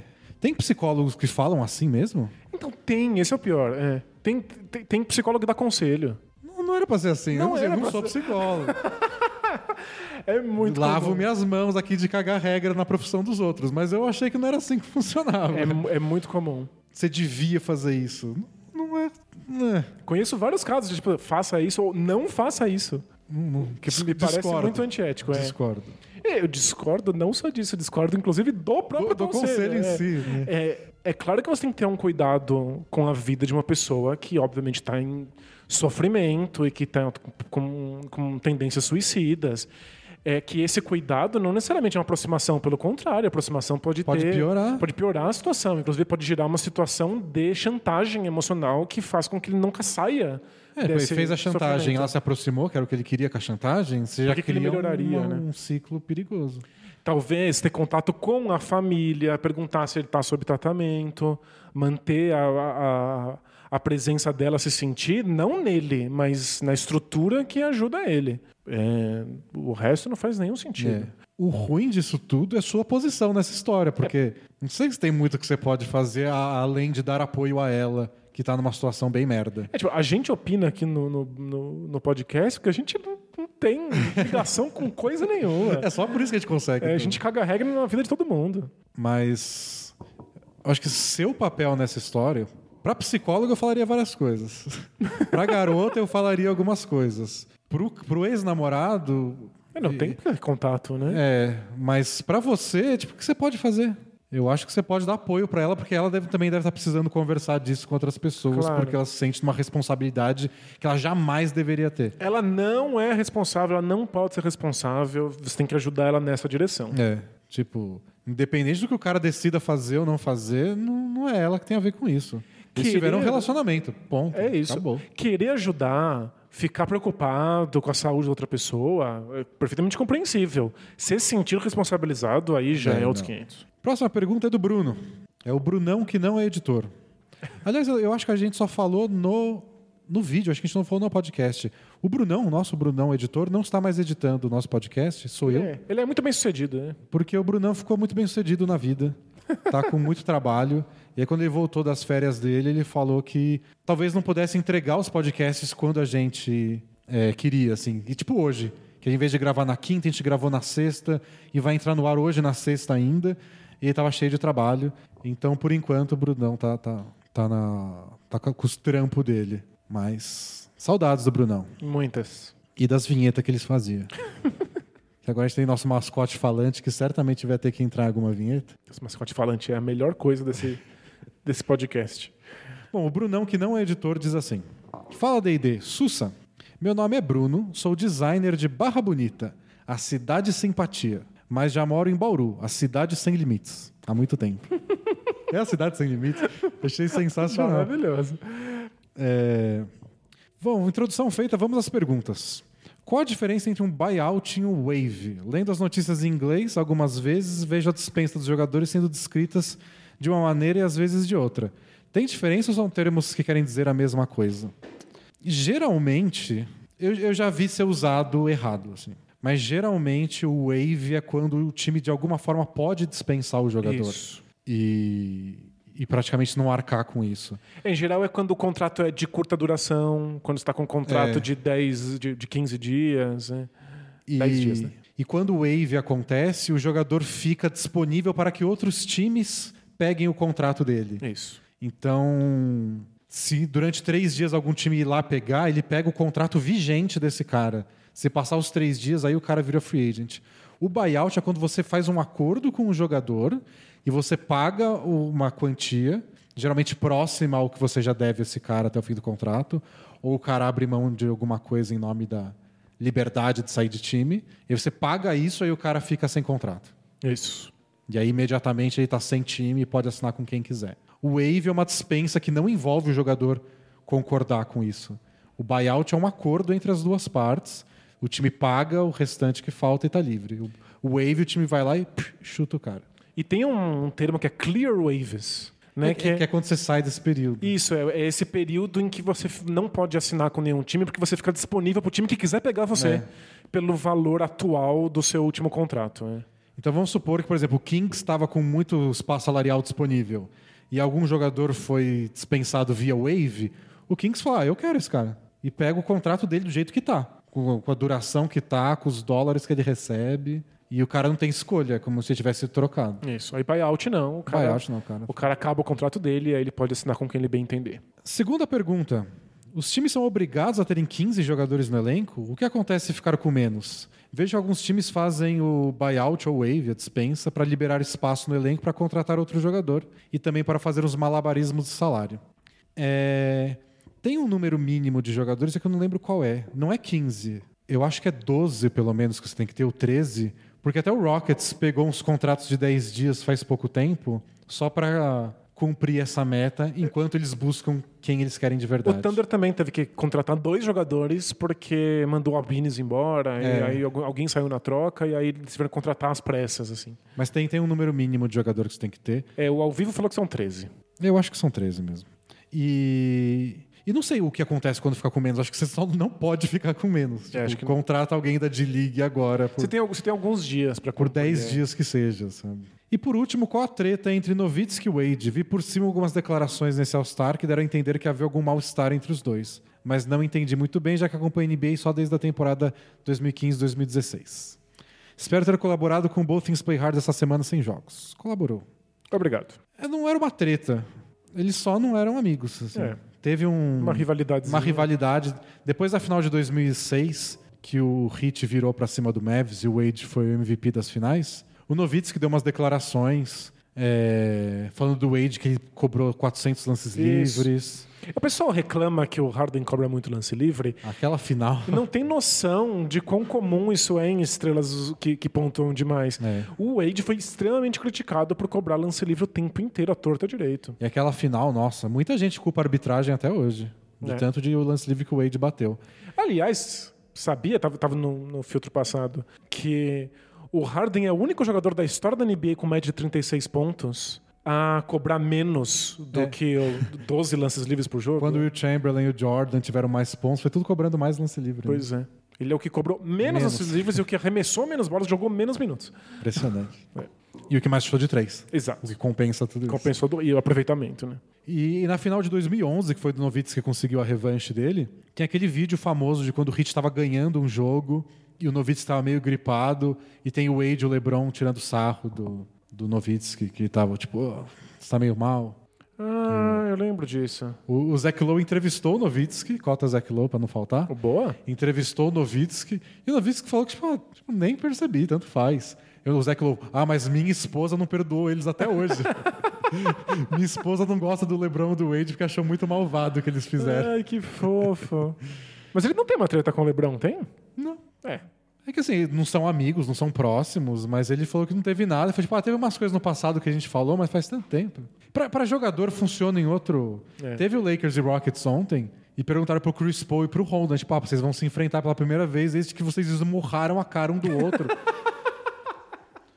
a resposta dos dois foi, nossa, mas faz tempo. Foi no começo da temporada. Acho que é tão intensa a temporada para eles, tantos jogos, tanta viagem. Parece uma vida inteira, Tipo, nossa, né? foi em outubro, esquece. Gente, é muito engraçado. Outra percepção temporal, né? É, aí não teve treta, o Wade falou que queria trocar de camiseta quando jogasse contra o Dallas. E foi o que aconteceu, trocaram camiseta, tiraram foto, os dois foram homenageados no All-Star Game. O que foi engraçado, já que o Novitsky não, não falou que vai se aposentar, né? Ele não falou? Todo mundo tá assumindo que ele vai se aposentar. E foi tipo, ah, vou ver como meu corpo aguenta, mas eu não Ah, decidi. todo, todo mundo sabe que o corpo dele não aguenta, né? A gente assumiu. Nossa, não tinha dado conta disso. Mas ele não falou oficialmente, ele não fez um. Mas o que dizem é que ele não quer o que o Wade tá passando. Ele não quer um tour de despedida, ele quer meio ser. Sair na Ah, miúda. não sair na miúda. Entendi. Pergunta do Vitor Bittencourt. Olá, dupla D&D, tudo beleza? Beleza? Moro em Varginha, Minas Gerais. Acho que eu não preciso descrever do que a cidade é famosa, Isso né? é a terra do ET. E venho aqui perguntar a vocês algo que está me deixando cada dia mais intrigado. Hum.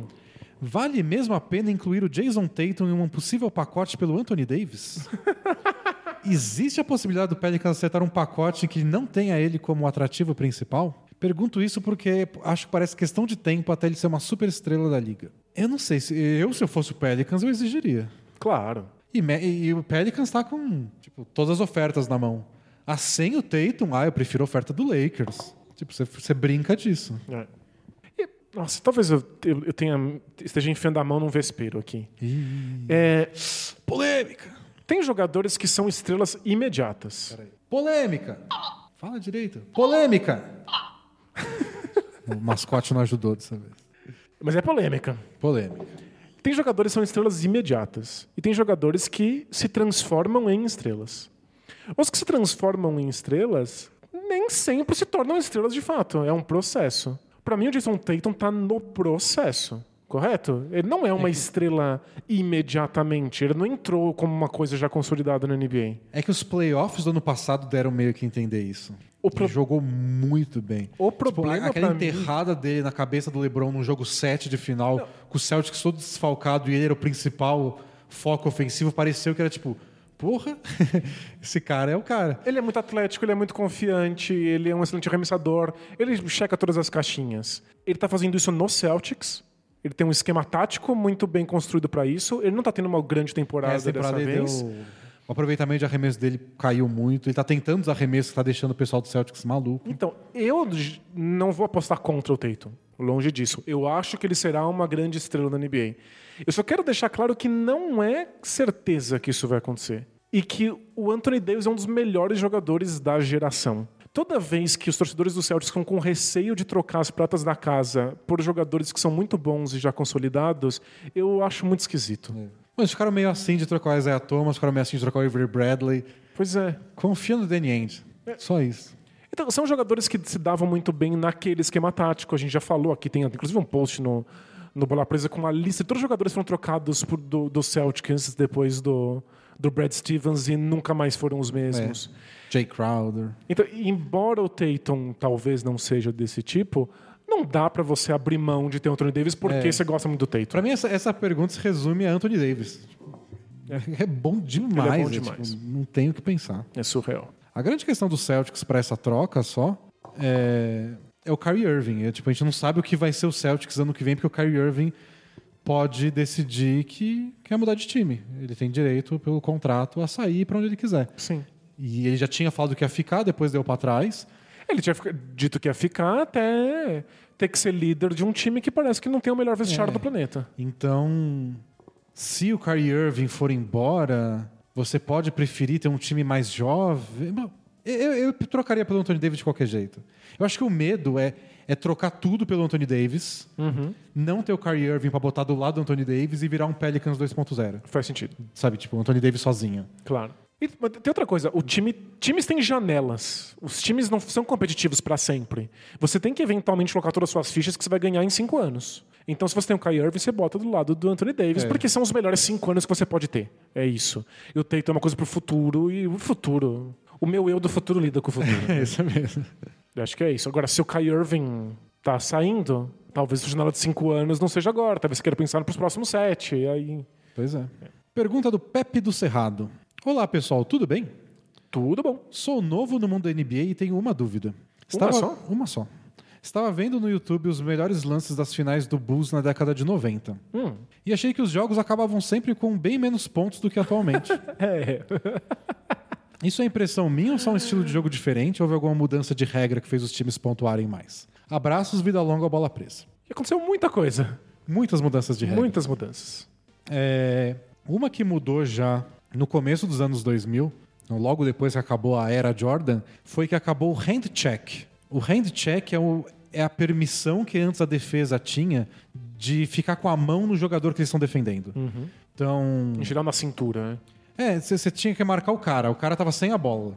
Tipo, o Jordan não recebeu a bola ainda, eu sou o mané condenado que vai ter que marcar o Jordan. Eu não quero que ele receba a bola livre. Então eu fico grudado nele e posso botar a mão nele. Fico com a mão na cintura dele, encosto, dou aquela puxadinha de camiseta porque ninguém percebe. E então era difícil ficar livre. É, o jogador tá correndo, está se movimentando para receber a bola, ele passa pelas suas costas, você põe a mão nele enquanto ele tá passando pelas suas costas para saber onde ele tá. E agora É. você não pode mais fazer isso. E quando a NBA acabou com isso, facilitou muito a vida, especialmente desses caras que se movimentam muito sem a bola. Isso. Então você pega, sei lá, o Red Miller, que fazia isso, porra, ele passou os anos 90 inteiro fazendo isso com os caras pegando ele pelo pescoço. Imagina quantos pontos a mais ele não teria feito se toda vez que pegassem nele fosse, Fosse falta. falta. Iam parar de pegar, ele ia receber bola sem marcação. Então hoje ninguém ia deixar o Curry existir, porque iam ficar fazendo falta. Ele ia, ia- ia ter que ralar muito para fazer os pontos. Ele ia fazer menos, os jogos iam ter menos pontos. E a NBA não queria isso, queria que o jogo fosse mais fluido, que premiasse mais a habilidade e menos. O puxãozinho de camisa. né? Pois é, eu não, não condeno eles. Eu sei que tem gente que prefere aquele jogo mais pegado, mais bruto. Eu, eu prefiro o jogo de hoje, que quem tem mais talento consegue mostrar isso sem ser agarrado o tempo inteiro. Perfeito. É, Mas teve também a ascensão das bolas de três, então tem mais time arremessando de três. E teve até uma mudança de mentalidade, né? Naquela época, técnico que queria jogar em velocidade, arremessa mais. Esse cara é ruim na defesa, mas tudo bem, ele é bom no ataque, deixa ele jogar. Não existia naquela época. É, vai lá no blog, a gente tem um texto sobre re- revisitando um jogo dos anos 80 com o Michael Jordan. E a gente analisa as jogadas, tem videozinho e tal, para você ver como uma mudança de mentalidade faz toda a diferença no placar. Como os times dos anos 80 tinham excelentes arremessos, especialmente de três pontos, e eles não davam porque eles achavam que isso era um arremesso não trabalhado.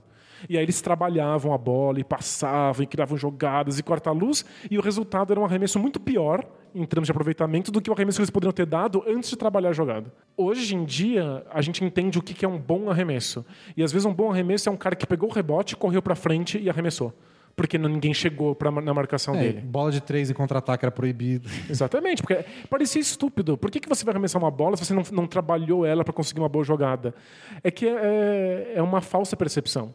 Quando você trabalha, você sempre tem um cara que está mais ou menos um passo de distância. No contra-ataque, às vezes tem gente que está dois passos. Então o arremesso é, melhor. O que os técnicos tentam falar hoje é tipo, surgiu uma boa oportunidade, aproveita. Isso. Ela surgiu quando você tava com dois segundos de posse de bola, beleza. Com 20, beleza. Lembrando que o Mike D'Antoni foi o, o primeiro a popularizar a ideia de que as melhores oportunidades vêm nos primeiros sete segundos do cronômetro. Porque a defesa ainda não tá bem posicionada. A defesa está correndo para voltar. voltar. Ela não sabe muito bem quem ela deveria estar marcando.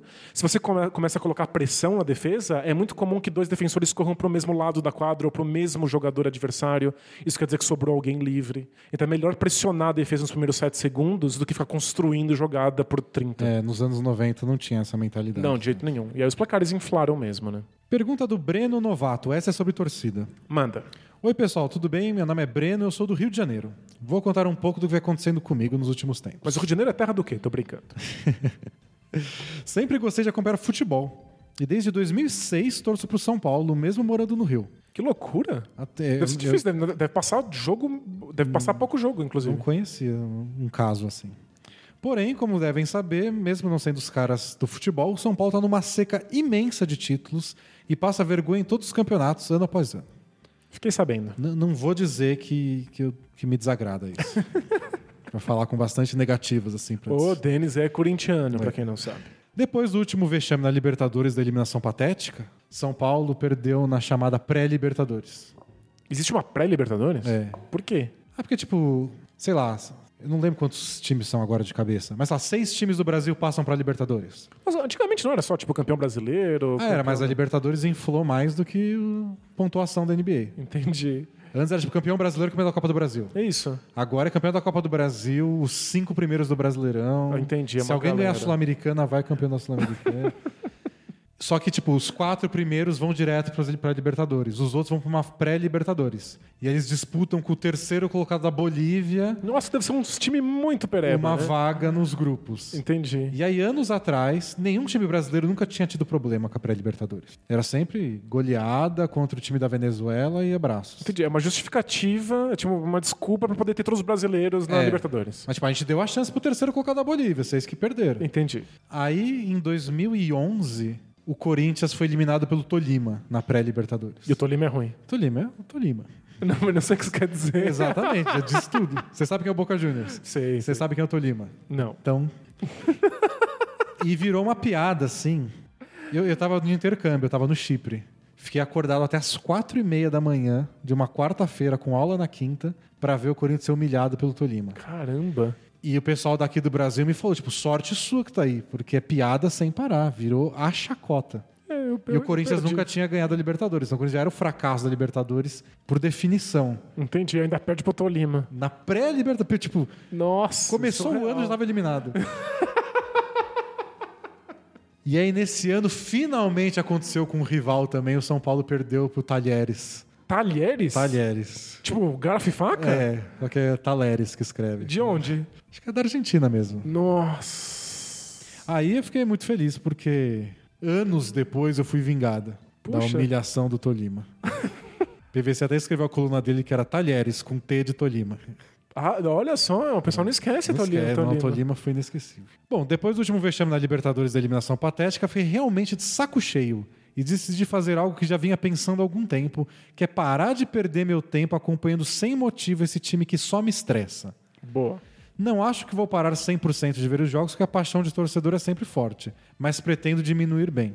Acho saudável. Com isso, resolvi dar uma chance a um esporte novo, o basquete. Ah, que ótimo. Só que muito mais legal. Cheguei até vocês na semana passada, Caramba! por isso que eu falei tem gente que não ouviu a gente falar que não ia falar de torcida. Entendi, mas- claro. Estou viciado no podcast. Talvez ele já tenha ouvido agora. Acho que eu ouvi as vozes de vocês mais que a do meu irmão nos últimos dias. Às vezes seu irmão fala pouco também. ouvi o podcast é recém-nascida. ouvi o podcast zero e, tem- e procurei outras informações sobre NBA para me inteirar um pouco sobre os times. Minha pergunta é super geral, assim como a resposta de vocês também deve ser. Vocês têm alguma dica para um iniciante nesse mundo de NBA que já passou pela eta- etapa do podcast zero e quer entender melhor dos times, dos jogadores e das historinhas? Acompanhar a NBA sem torcer para um time específico vai me dar o mesmo entusiasmo ou a identificação com um time é mais cativante? Quando criança eu ouvia falar do Chicago Bulls. É. Nas- e, e eu ouvia falar do, do Chicago Bulls na sitcom Kenan e Kel. Lembra que passava? Daqueles dois irmãos? Nossa, in- infelizmente eu lembro. Mas pelo que eu vi, o time é uma draga semelhante ao São Paulo. Torcer para um time que perde tanto é legal também. E dá pra fazer isso mesmo sem o League Pass, só com os jogos da TV? Apesar de conhecer vocês há pouco tempo, quero virar, virar assinante do Bola Presa e se a NBA me cativar de verdade. Estou experimentando por enquanto. Boa. Desculpem o texto longo, vida longa, bola presa, abraços. O cara chegou semana passada e já manda um Vida Longa Bola Presa. Já- né? já pegou, Muito já. bom. Seja bem-vindo. É, são um milhão de perguntas, então vamos, vamos aos poucos. É, não precisa do League Pass. O League Pass é a maravilha da, da humanidade. É tipo, é o, o ápice da civilização humana. Ontem, pela primeira vez na temporada, o meu League Pass morreu. É mesmo? E o Lakers estava ganhando por dois pontos do Rockets, faltando um minuto. É o puro desespero, né? Aí eu confesso que achei um link pirata, Entendi. Mas eu consegui assistir o finalzinho. Você não, né? Um amigo seu amigo achou e foi te um link, contando. é, e foi me te contando play by play. Isso, é. Mas, enfim, o League Pass é uma coisa maravilhosa, mas ela não é necessária. Acho que nunca foi tão pouco necessário, porque tem muito jogo na TV. É, tem jogo na ESPN, na Sport TV o tempo inteiro. E tem o, tem o League Pass da Vivo, que eu não sei como funciona. É, se você, se Tem- você tem algum plano da Se algum Vivo- plano da Vivo você consegue assinar os jogos, pesquisa aí. Sabe como eu sabia? Eu, eu saberia se a Vivo patrocinasse a gente. É. Falaria, aliás, falaria com detalhes Exato. antes de todo o podcast começar, como funcionam os benefícios. Mas, já que a Vivo não patrocina, não sei, não sei informar. É, mas dá pra assistir na televisão, tem a Sport TV e a ESPN passam muitos jogos. Como você ainda não tem time e, e você ainda está se, se aclimatando, você pode assistir jogos que eles te apresentarem e tá tudo bem. É, o que a gente sempre fala de torcida é: você pode torcer para um time? Pode. Você não precisa, você não tem que escolher. Tipo, o que, o que a gente reclamou que sempre mandava, tipo, ai, não sei que time escolher, ou ai, eu torcia para o outro, tô me sentindo mal porque tô torcendo para outra equipe agora. Não tem regra, você faz o que você achar mais divertido. Que é o que você fez com o futebol. Você parou de se divertir por causa da torcida. Pois é. A torcida tem muita chance de estragar a sua experiência. É. Pode deixar mais legal e pode deixar mais chato. Você usa o que tiver funcionando melhor. E se você é torcedor do Bulls, tá lascado. Pode ser anos de falta de interesse na NBA, se você só vê o- a NBA por esse filtro. Mas tem gente que pode acompanhar um time ruim e ver o crescimento, e quando esse time for bom, se acontecer, Se empolga, você é. pode achar um máximo. Tipo, eu vi esse menino crescer. Quem torcia pro Warriors em 2008, 2009, Nossa, deve, Deve estar se empolgadíssimo, sentir- é verdade. Eu, eu defendo assistir um time só por um tempo, quando você está começando na NBA, porque é a melhor maneira de você descobrir padrão. E a gente só descobre quando uma coisa é especial quando você já conhece o padrão pra saber que é especial tá fora do padrão. Então é legal ver um time só, conhecer as jogadas, ver os jogadores, ver o que eles fazem sempre, ver quando eles erram. O meu desafio é faça isso e não torça pra esse time que você escolheu acompanhar. É. É um desafio, porque a gente é muito apegado na ideia do futebol, a gente acaba querendo torcer pra esse time. Mas a princípio não precisa, você pode só acompanhar um time de perto e, e aprender com ele. É, Eu deixaria a, a torcida chegar naturalmente. Porque eu acho que chega. Às vezes você tá vendo um jogo, você percebe que está se empolgando mais com a cesta de um. Às vezes dura um jogo. Às vezes, tipo, nesse jogo eu tô torcendo pro, pro, lá, pro Magic. Porque, sei lá, estão numa virada mó legal, estavam perdendo por 20 e você se empolga. Amanhã dane-se o Magic. Nesse jogo foi legal torcer pra eles. E você pode fazer isso por um tempo, e aí nos playoffs vai ter uma série de playoffs, que é tipo melhor de sete jogos. Aí você assiste sete vezes o mesmo duelo, talvez você se apegue a um dos times. É verdade. Vai acontecer ou não vai.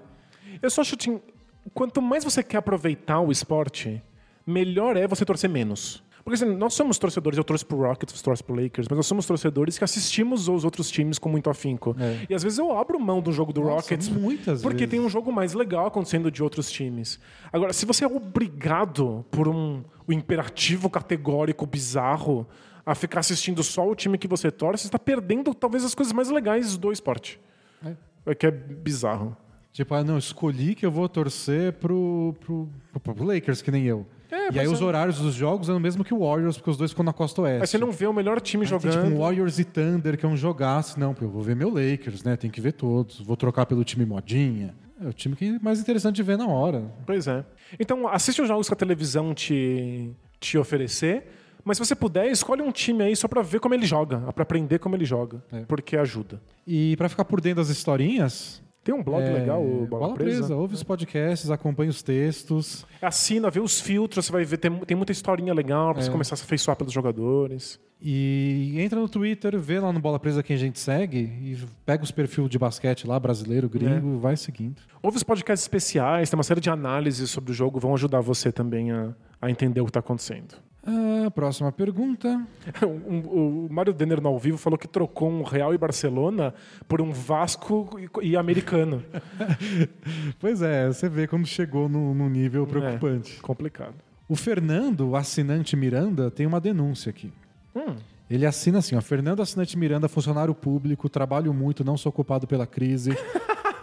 45 anos, um filho, nasci no Rio, moro em Belo Horizonte, terra da pior empresa de gerenciamento de trânsito do Brasil Ah, é? e da Lagoa da Pampulha, que estão despoluindo há 38 anos. Mas meus pensamentos vivem na Bahia, terra da felicidade. Que maravilha. Adorei. Melhor introdução. Assim, boa noite. Já ouvi todos os podcasts e cheguei a uma conclusão incômoda. Hum. O Danilo ri muito das piadas, ótimas por sinal, do Denis. É verdade. Eu ri porque o Denis é engraçado. O Denis nunca ri das piadas do Danilo. Pergunta: é difícil fazer você sorrir, Denis? Ou você acha as piadas do, do Danilo muito fracas? Vida longa, bola presa. Eu acho que minha risada é silenciosa. É, você Tipo, ri silenciosamente. assim, eu- eu- do, do rio pra, pra fora. Então acho que quem vê pelo YouTube deve ver eu rindo mais do que quem só escuta. Mas acho o Danilo engraçado sim, tá tudo bem. Tem- a gente recebe muita mensagem, gente que querendo botar intriga na, na- na Nossa, o- dupla, o tempo né? inteiro. O tempo, o tempo todo. inteiro. Muito engraçado. Vocês não vão conseguir, vocês não vão quebrar o que a gente tem aqui, sabe? Isso aqui é pra vida. É. Não teve um que, foi, que eu, eu falei que você era meu melhor amigo e alguém falou assim, mas o Denis não falou que É, eu... o Denis não respondeu que ele também é o melhor amigo. Ai, meu Deus. Preciso me expressar melhor, sabe? Meus sentimentos. Você precisa ir no, no- no psicólogo É. pra aprender. Eu preciso mandar eu fazer alguma coisa. Ah, meu Deus. Fala que você ama ele, moleque. Ai, ai. O Steph Jordan manda assim: Olá, Chicos. O Ticos, eu deveria falar. Chicos, Sou de Barueri, conhecida como a flor vermelha que encanta. sério? Talvez ele tenha inventado, mas eu achei legal. Eu tô, eu tô com a, a- a- a sensação de que ou o Brasil é muito criativo, ou todo mundo manda mensagem enganando a gente. e A gente é muito ingênuo, a gente aceita. Pô, eu nunca vou pesquisar pra saber se é isso mesmo. Como é que é? A flor bonita A, que a encanta. flor vermelha que encanta. flor vermelha Será que que Barueri, em alguma língua, é flor vermelha Ah, que encanta? possível, né? Tem uma cara de tupia aí. É. Legal. Uma pergunta dele é um pouco longa, mas eu vou resumir. Ele quer saber por que a mídia gringa não explora tanto o Michael Jordan nos, em termos de entrevista, participação especial, gravar podcast, especial na TV. E foi assim mesmo, ele não quer aparecer, eu tô procurando no lugar errado. É, conhecidamente, ele não dá entrevistas. É. Ele não fala, ele chega no ginásio pros jogos do Hornets, que ele é o dono do Hornets, não quer falar com ninguém, quase ele nunca fala sobre as coisas que o Hornets faz. O próprio All-Star Weekend, que foi em Charlotte, ele era oficialmente o anfitrião, ele apareceu pouquíssimo. A principal aparição dele foi no final para entregar meio que o All-Star do ano que vem, que vai ser em Chicago, que é onde ele fez história, obviamente. Mas ele es- escolheu não aparecer. É. Então ele não participa de documentários sobre a carreira dele, 20 anos de um arremesso histórico. Não, não vai ter participação dele para comentar. Ele só escolheu isso para a vida mesmo. Você sente falta? Você queria mais Jordan por aí? Não, eu, tô- eu tô bem. Eu, eu prefiro viver com o mito do que ele falar bo- bobagem. Inclusive, te- tem uma, uma coisa interessante de que o Jordan escolheu se tornar uma marca. E, e saiu uma matéria, acho que do, do, do Ringer um tempo atrás, eu até cheguei a comentar isso em algum post no, no blog, de que a nova geração reconhece a marca Air Jordan, sabe o logo do- do- dos tênis que o Jordan criou, mas não sabe quem o Jordan é, reconhece a cara dele por causa de um meme dele chorando que ficou famoso. E nova geração não é tipo a nova geração da NBA, né? A nova geração é tipo a molecada que tá aí na Isso, rua. Né? A exatamente. gente que não tá envolvida no basquete. A molecada tá aí, Quem tá no basquete piano. sabe quem é, obviamente. mas- Claro. Mas a, a, a juventude, os jovens de hoje, não, não sabem quem o A Jordan é. mocidade americana não sabe.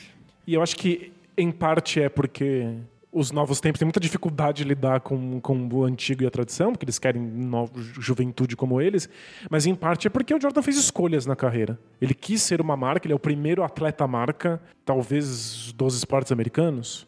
Talvez de todos os esportes, É. se duvidar, não sei. É, é surreal. Ele, ele foi tão bem sucedido, mas tão bem sucedido que ele sumiu. Ele é um tênis. É uma coleção de tênis. Exatamente. É, Pergunta da Bomba Caseira. Diz assim: sou advogado de Balneário Camboriú, Santa Catarina, 33 anos, casado, duas filhas, signo de gêmeos com ascendente em leão, Não, não. sofredor do Lakers. A- Adoro toda a apresentação, mas signo eu dispenso. Bom, assim, olá D&D, tudo bem com vocês? Tudo bom. Estou passando por um grande dilema em minha vida. Já procurei ajuda psiquiátrica, psicológica, já procurei um padre, um pastor, Eita! até minha mãe já consultei. Nossa, é, a, a É a mãe. última. Adorei que a mãe vem depois do padre e do pastor. E não sei o que fazer. Então, qual a coisa mais lúdica a se fazer? Pedir ajuda em um site de basquetebol. Boa. Vamos ao dilema. Fico feliz que ele falou com a mãe primeiro. Vamos ao dilema. Sou casado com uma mulher maravilhosa. Mãe das minhas filhas, ela é linda, tem um bom emprego, ganha bem, cozinha bem, cuida bem da casa.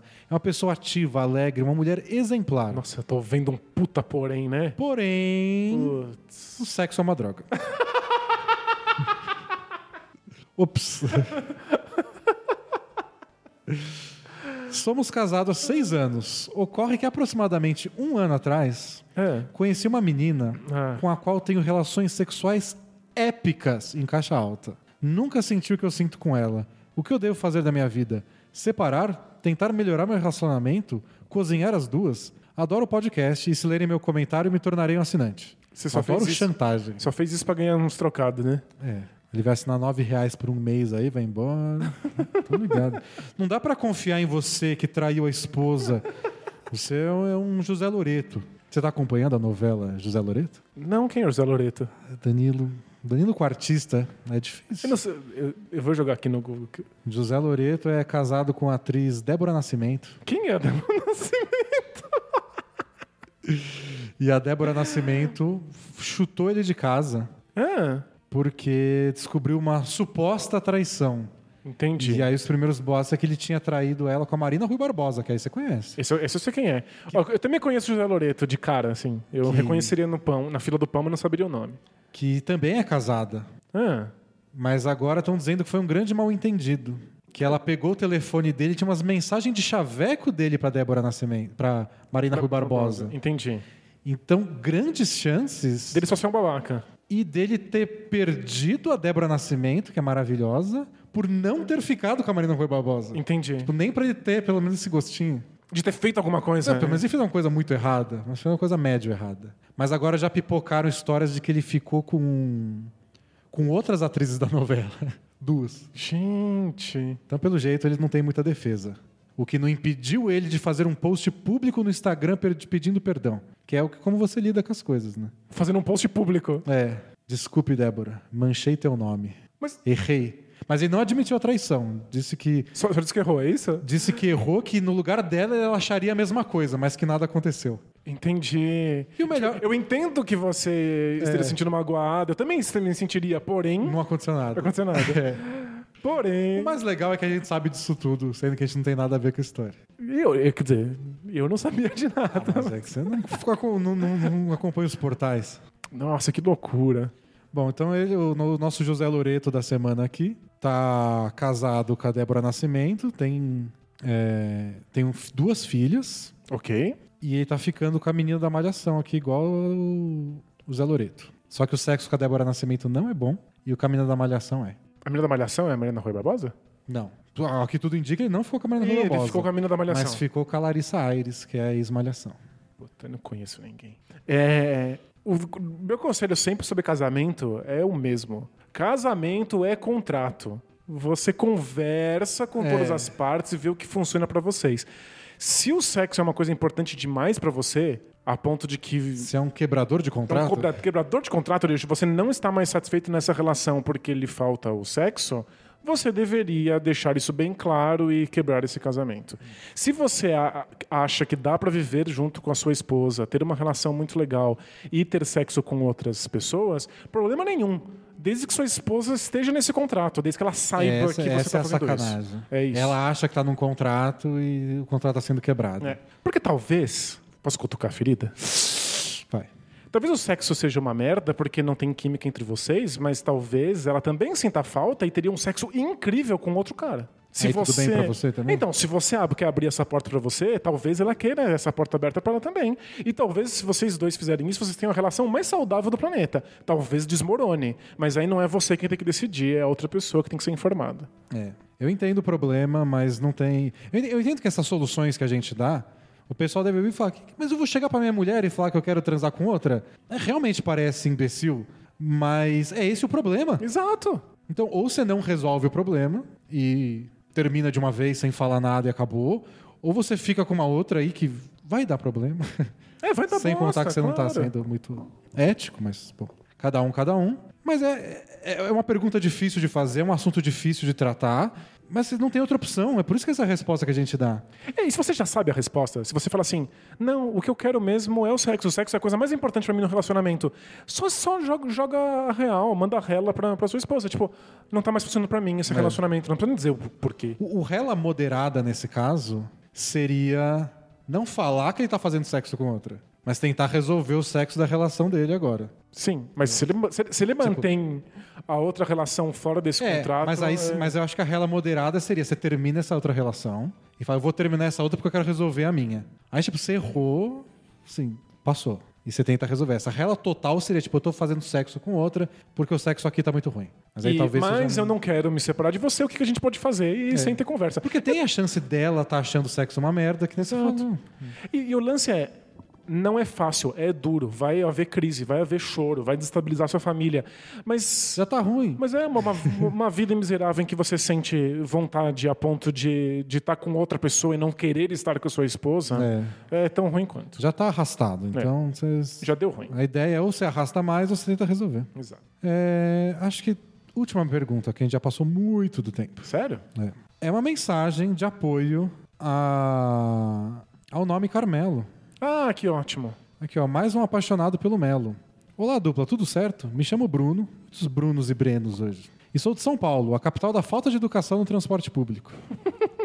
É uma boa definição. Estou mandando essa mensagem em solidariedade ao fã do Carmelo, que gostaria de dar este lindo nome ao filho. E também para relatar uma indignação minha. Eu tenho um amigo que mora nos Estados Unidos, como esse cara que quer dar o nome pro filho, aliás, e que conhece um argentino chamado Carmelo Antônio. Carmelo Antônio. É tipo Carmelo Anthony latino mesmo. né? Maravilhoso. Carmelo Antônio. Maravilhoso. Incrível. Mas o nome não tem nada a ver com o jogador. Vem do pai e do avô dele. E até aí tudo bem. Porém, esse cara começou a odiar o próprio nome quando descobriu a semelhança com o jogador de basquete. E começou a odiar basquete e o jogador. Bom, é isso. Só queria mandar minha indignação Agradeço pelo excelente trabalho de vocês, vida longa bola presa. Então, lá nos Estados Unidos, tem um argentino chamado Carmelo Antônio que odeia o Carmelo Anthony. Sério, é, quero emoldurar essa história e pôr na minha parede. Olha, Carmelo Antônio, ainda fica um nome duplo, que é uma coisa muito latina. É. Não, adorei Carmelo Antônio. Muito bom. Eu tô- já tô defendendo não só o nome Carmelo, como um nome composto. Carmelo Antônio Silvestre. É o meu filhote. Eu sou a favor. Que bizarro. Aí quando ele chegar na NBA, vão chamar ele só de Cass, que é as iniciais. Carmelo Antônio Silvestre.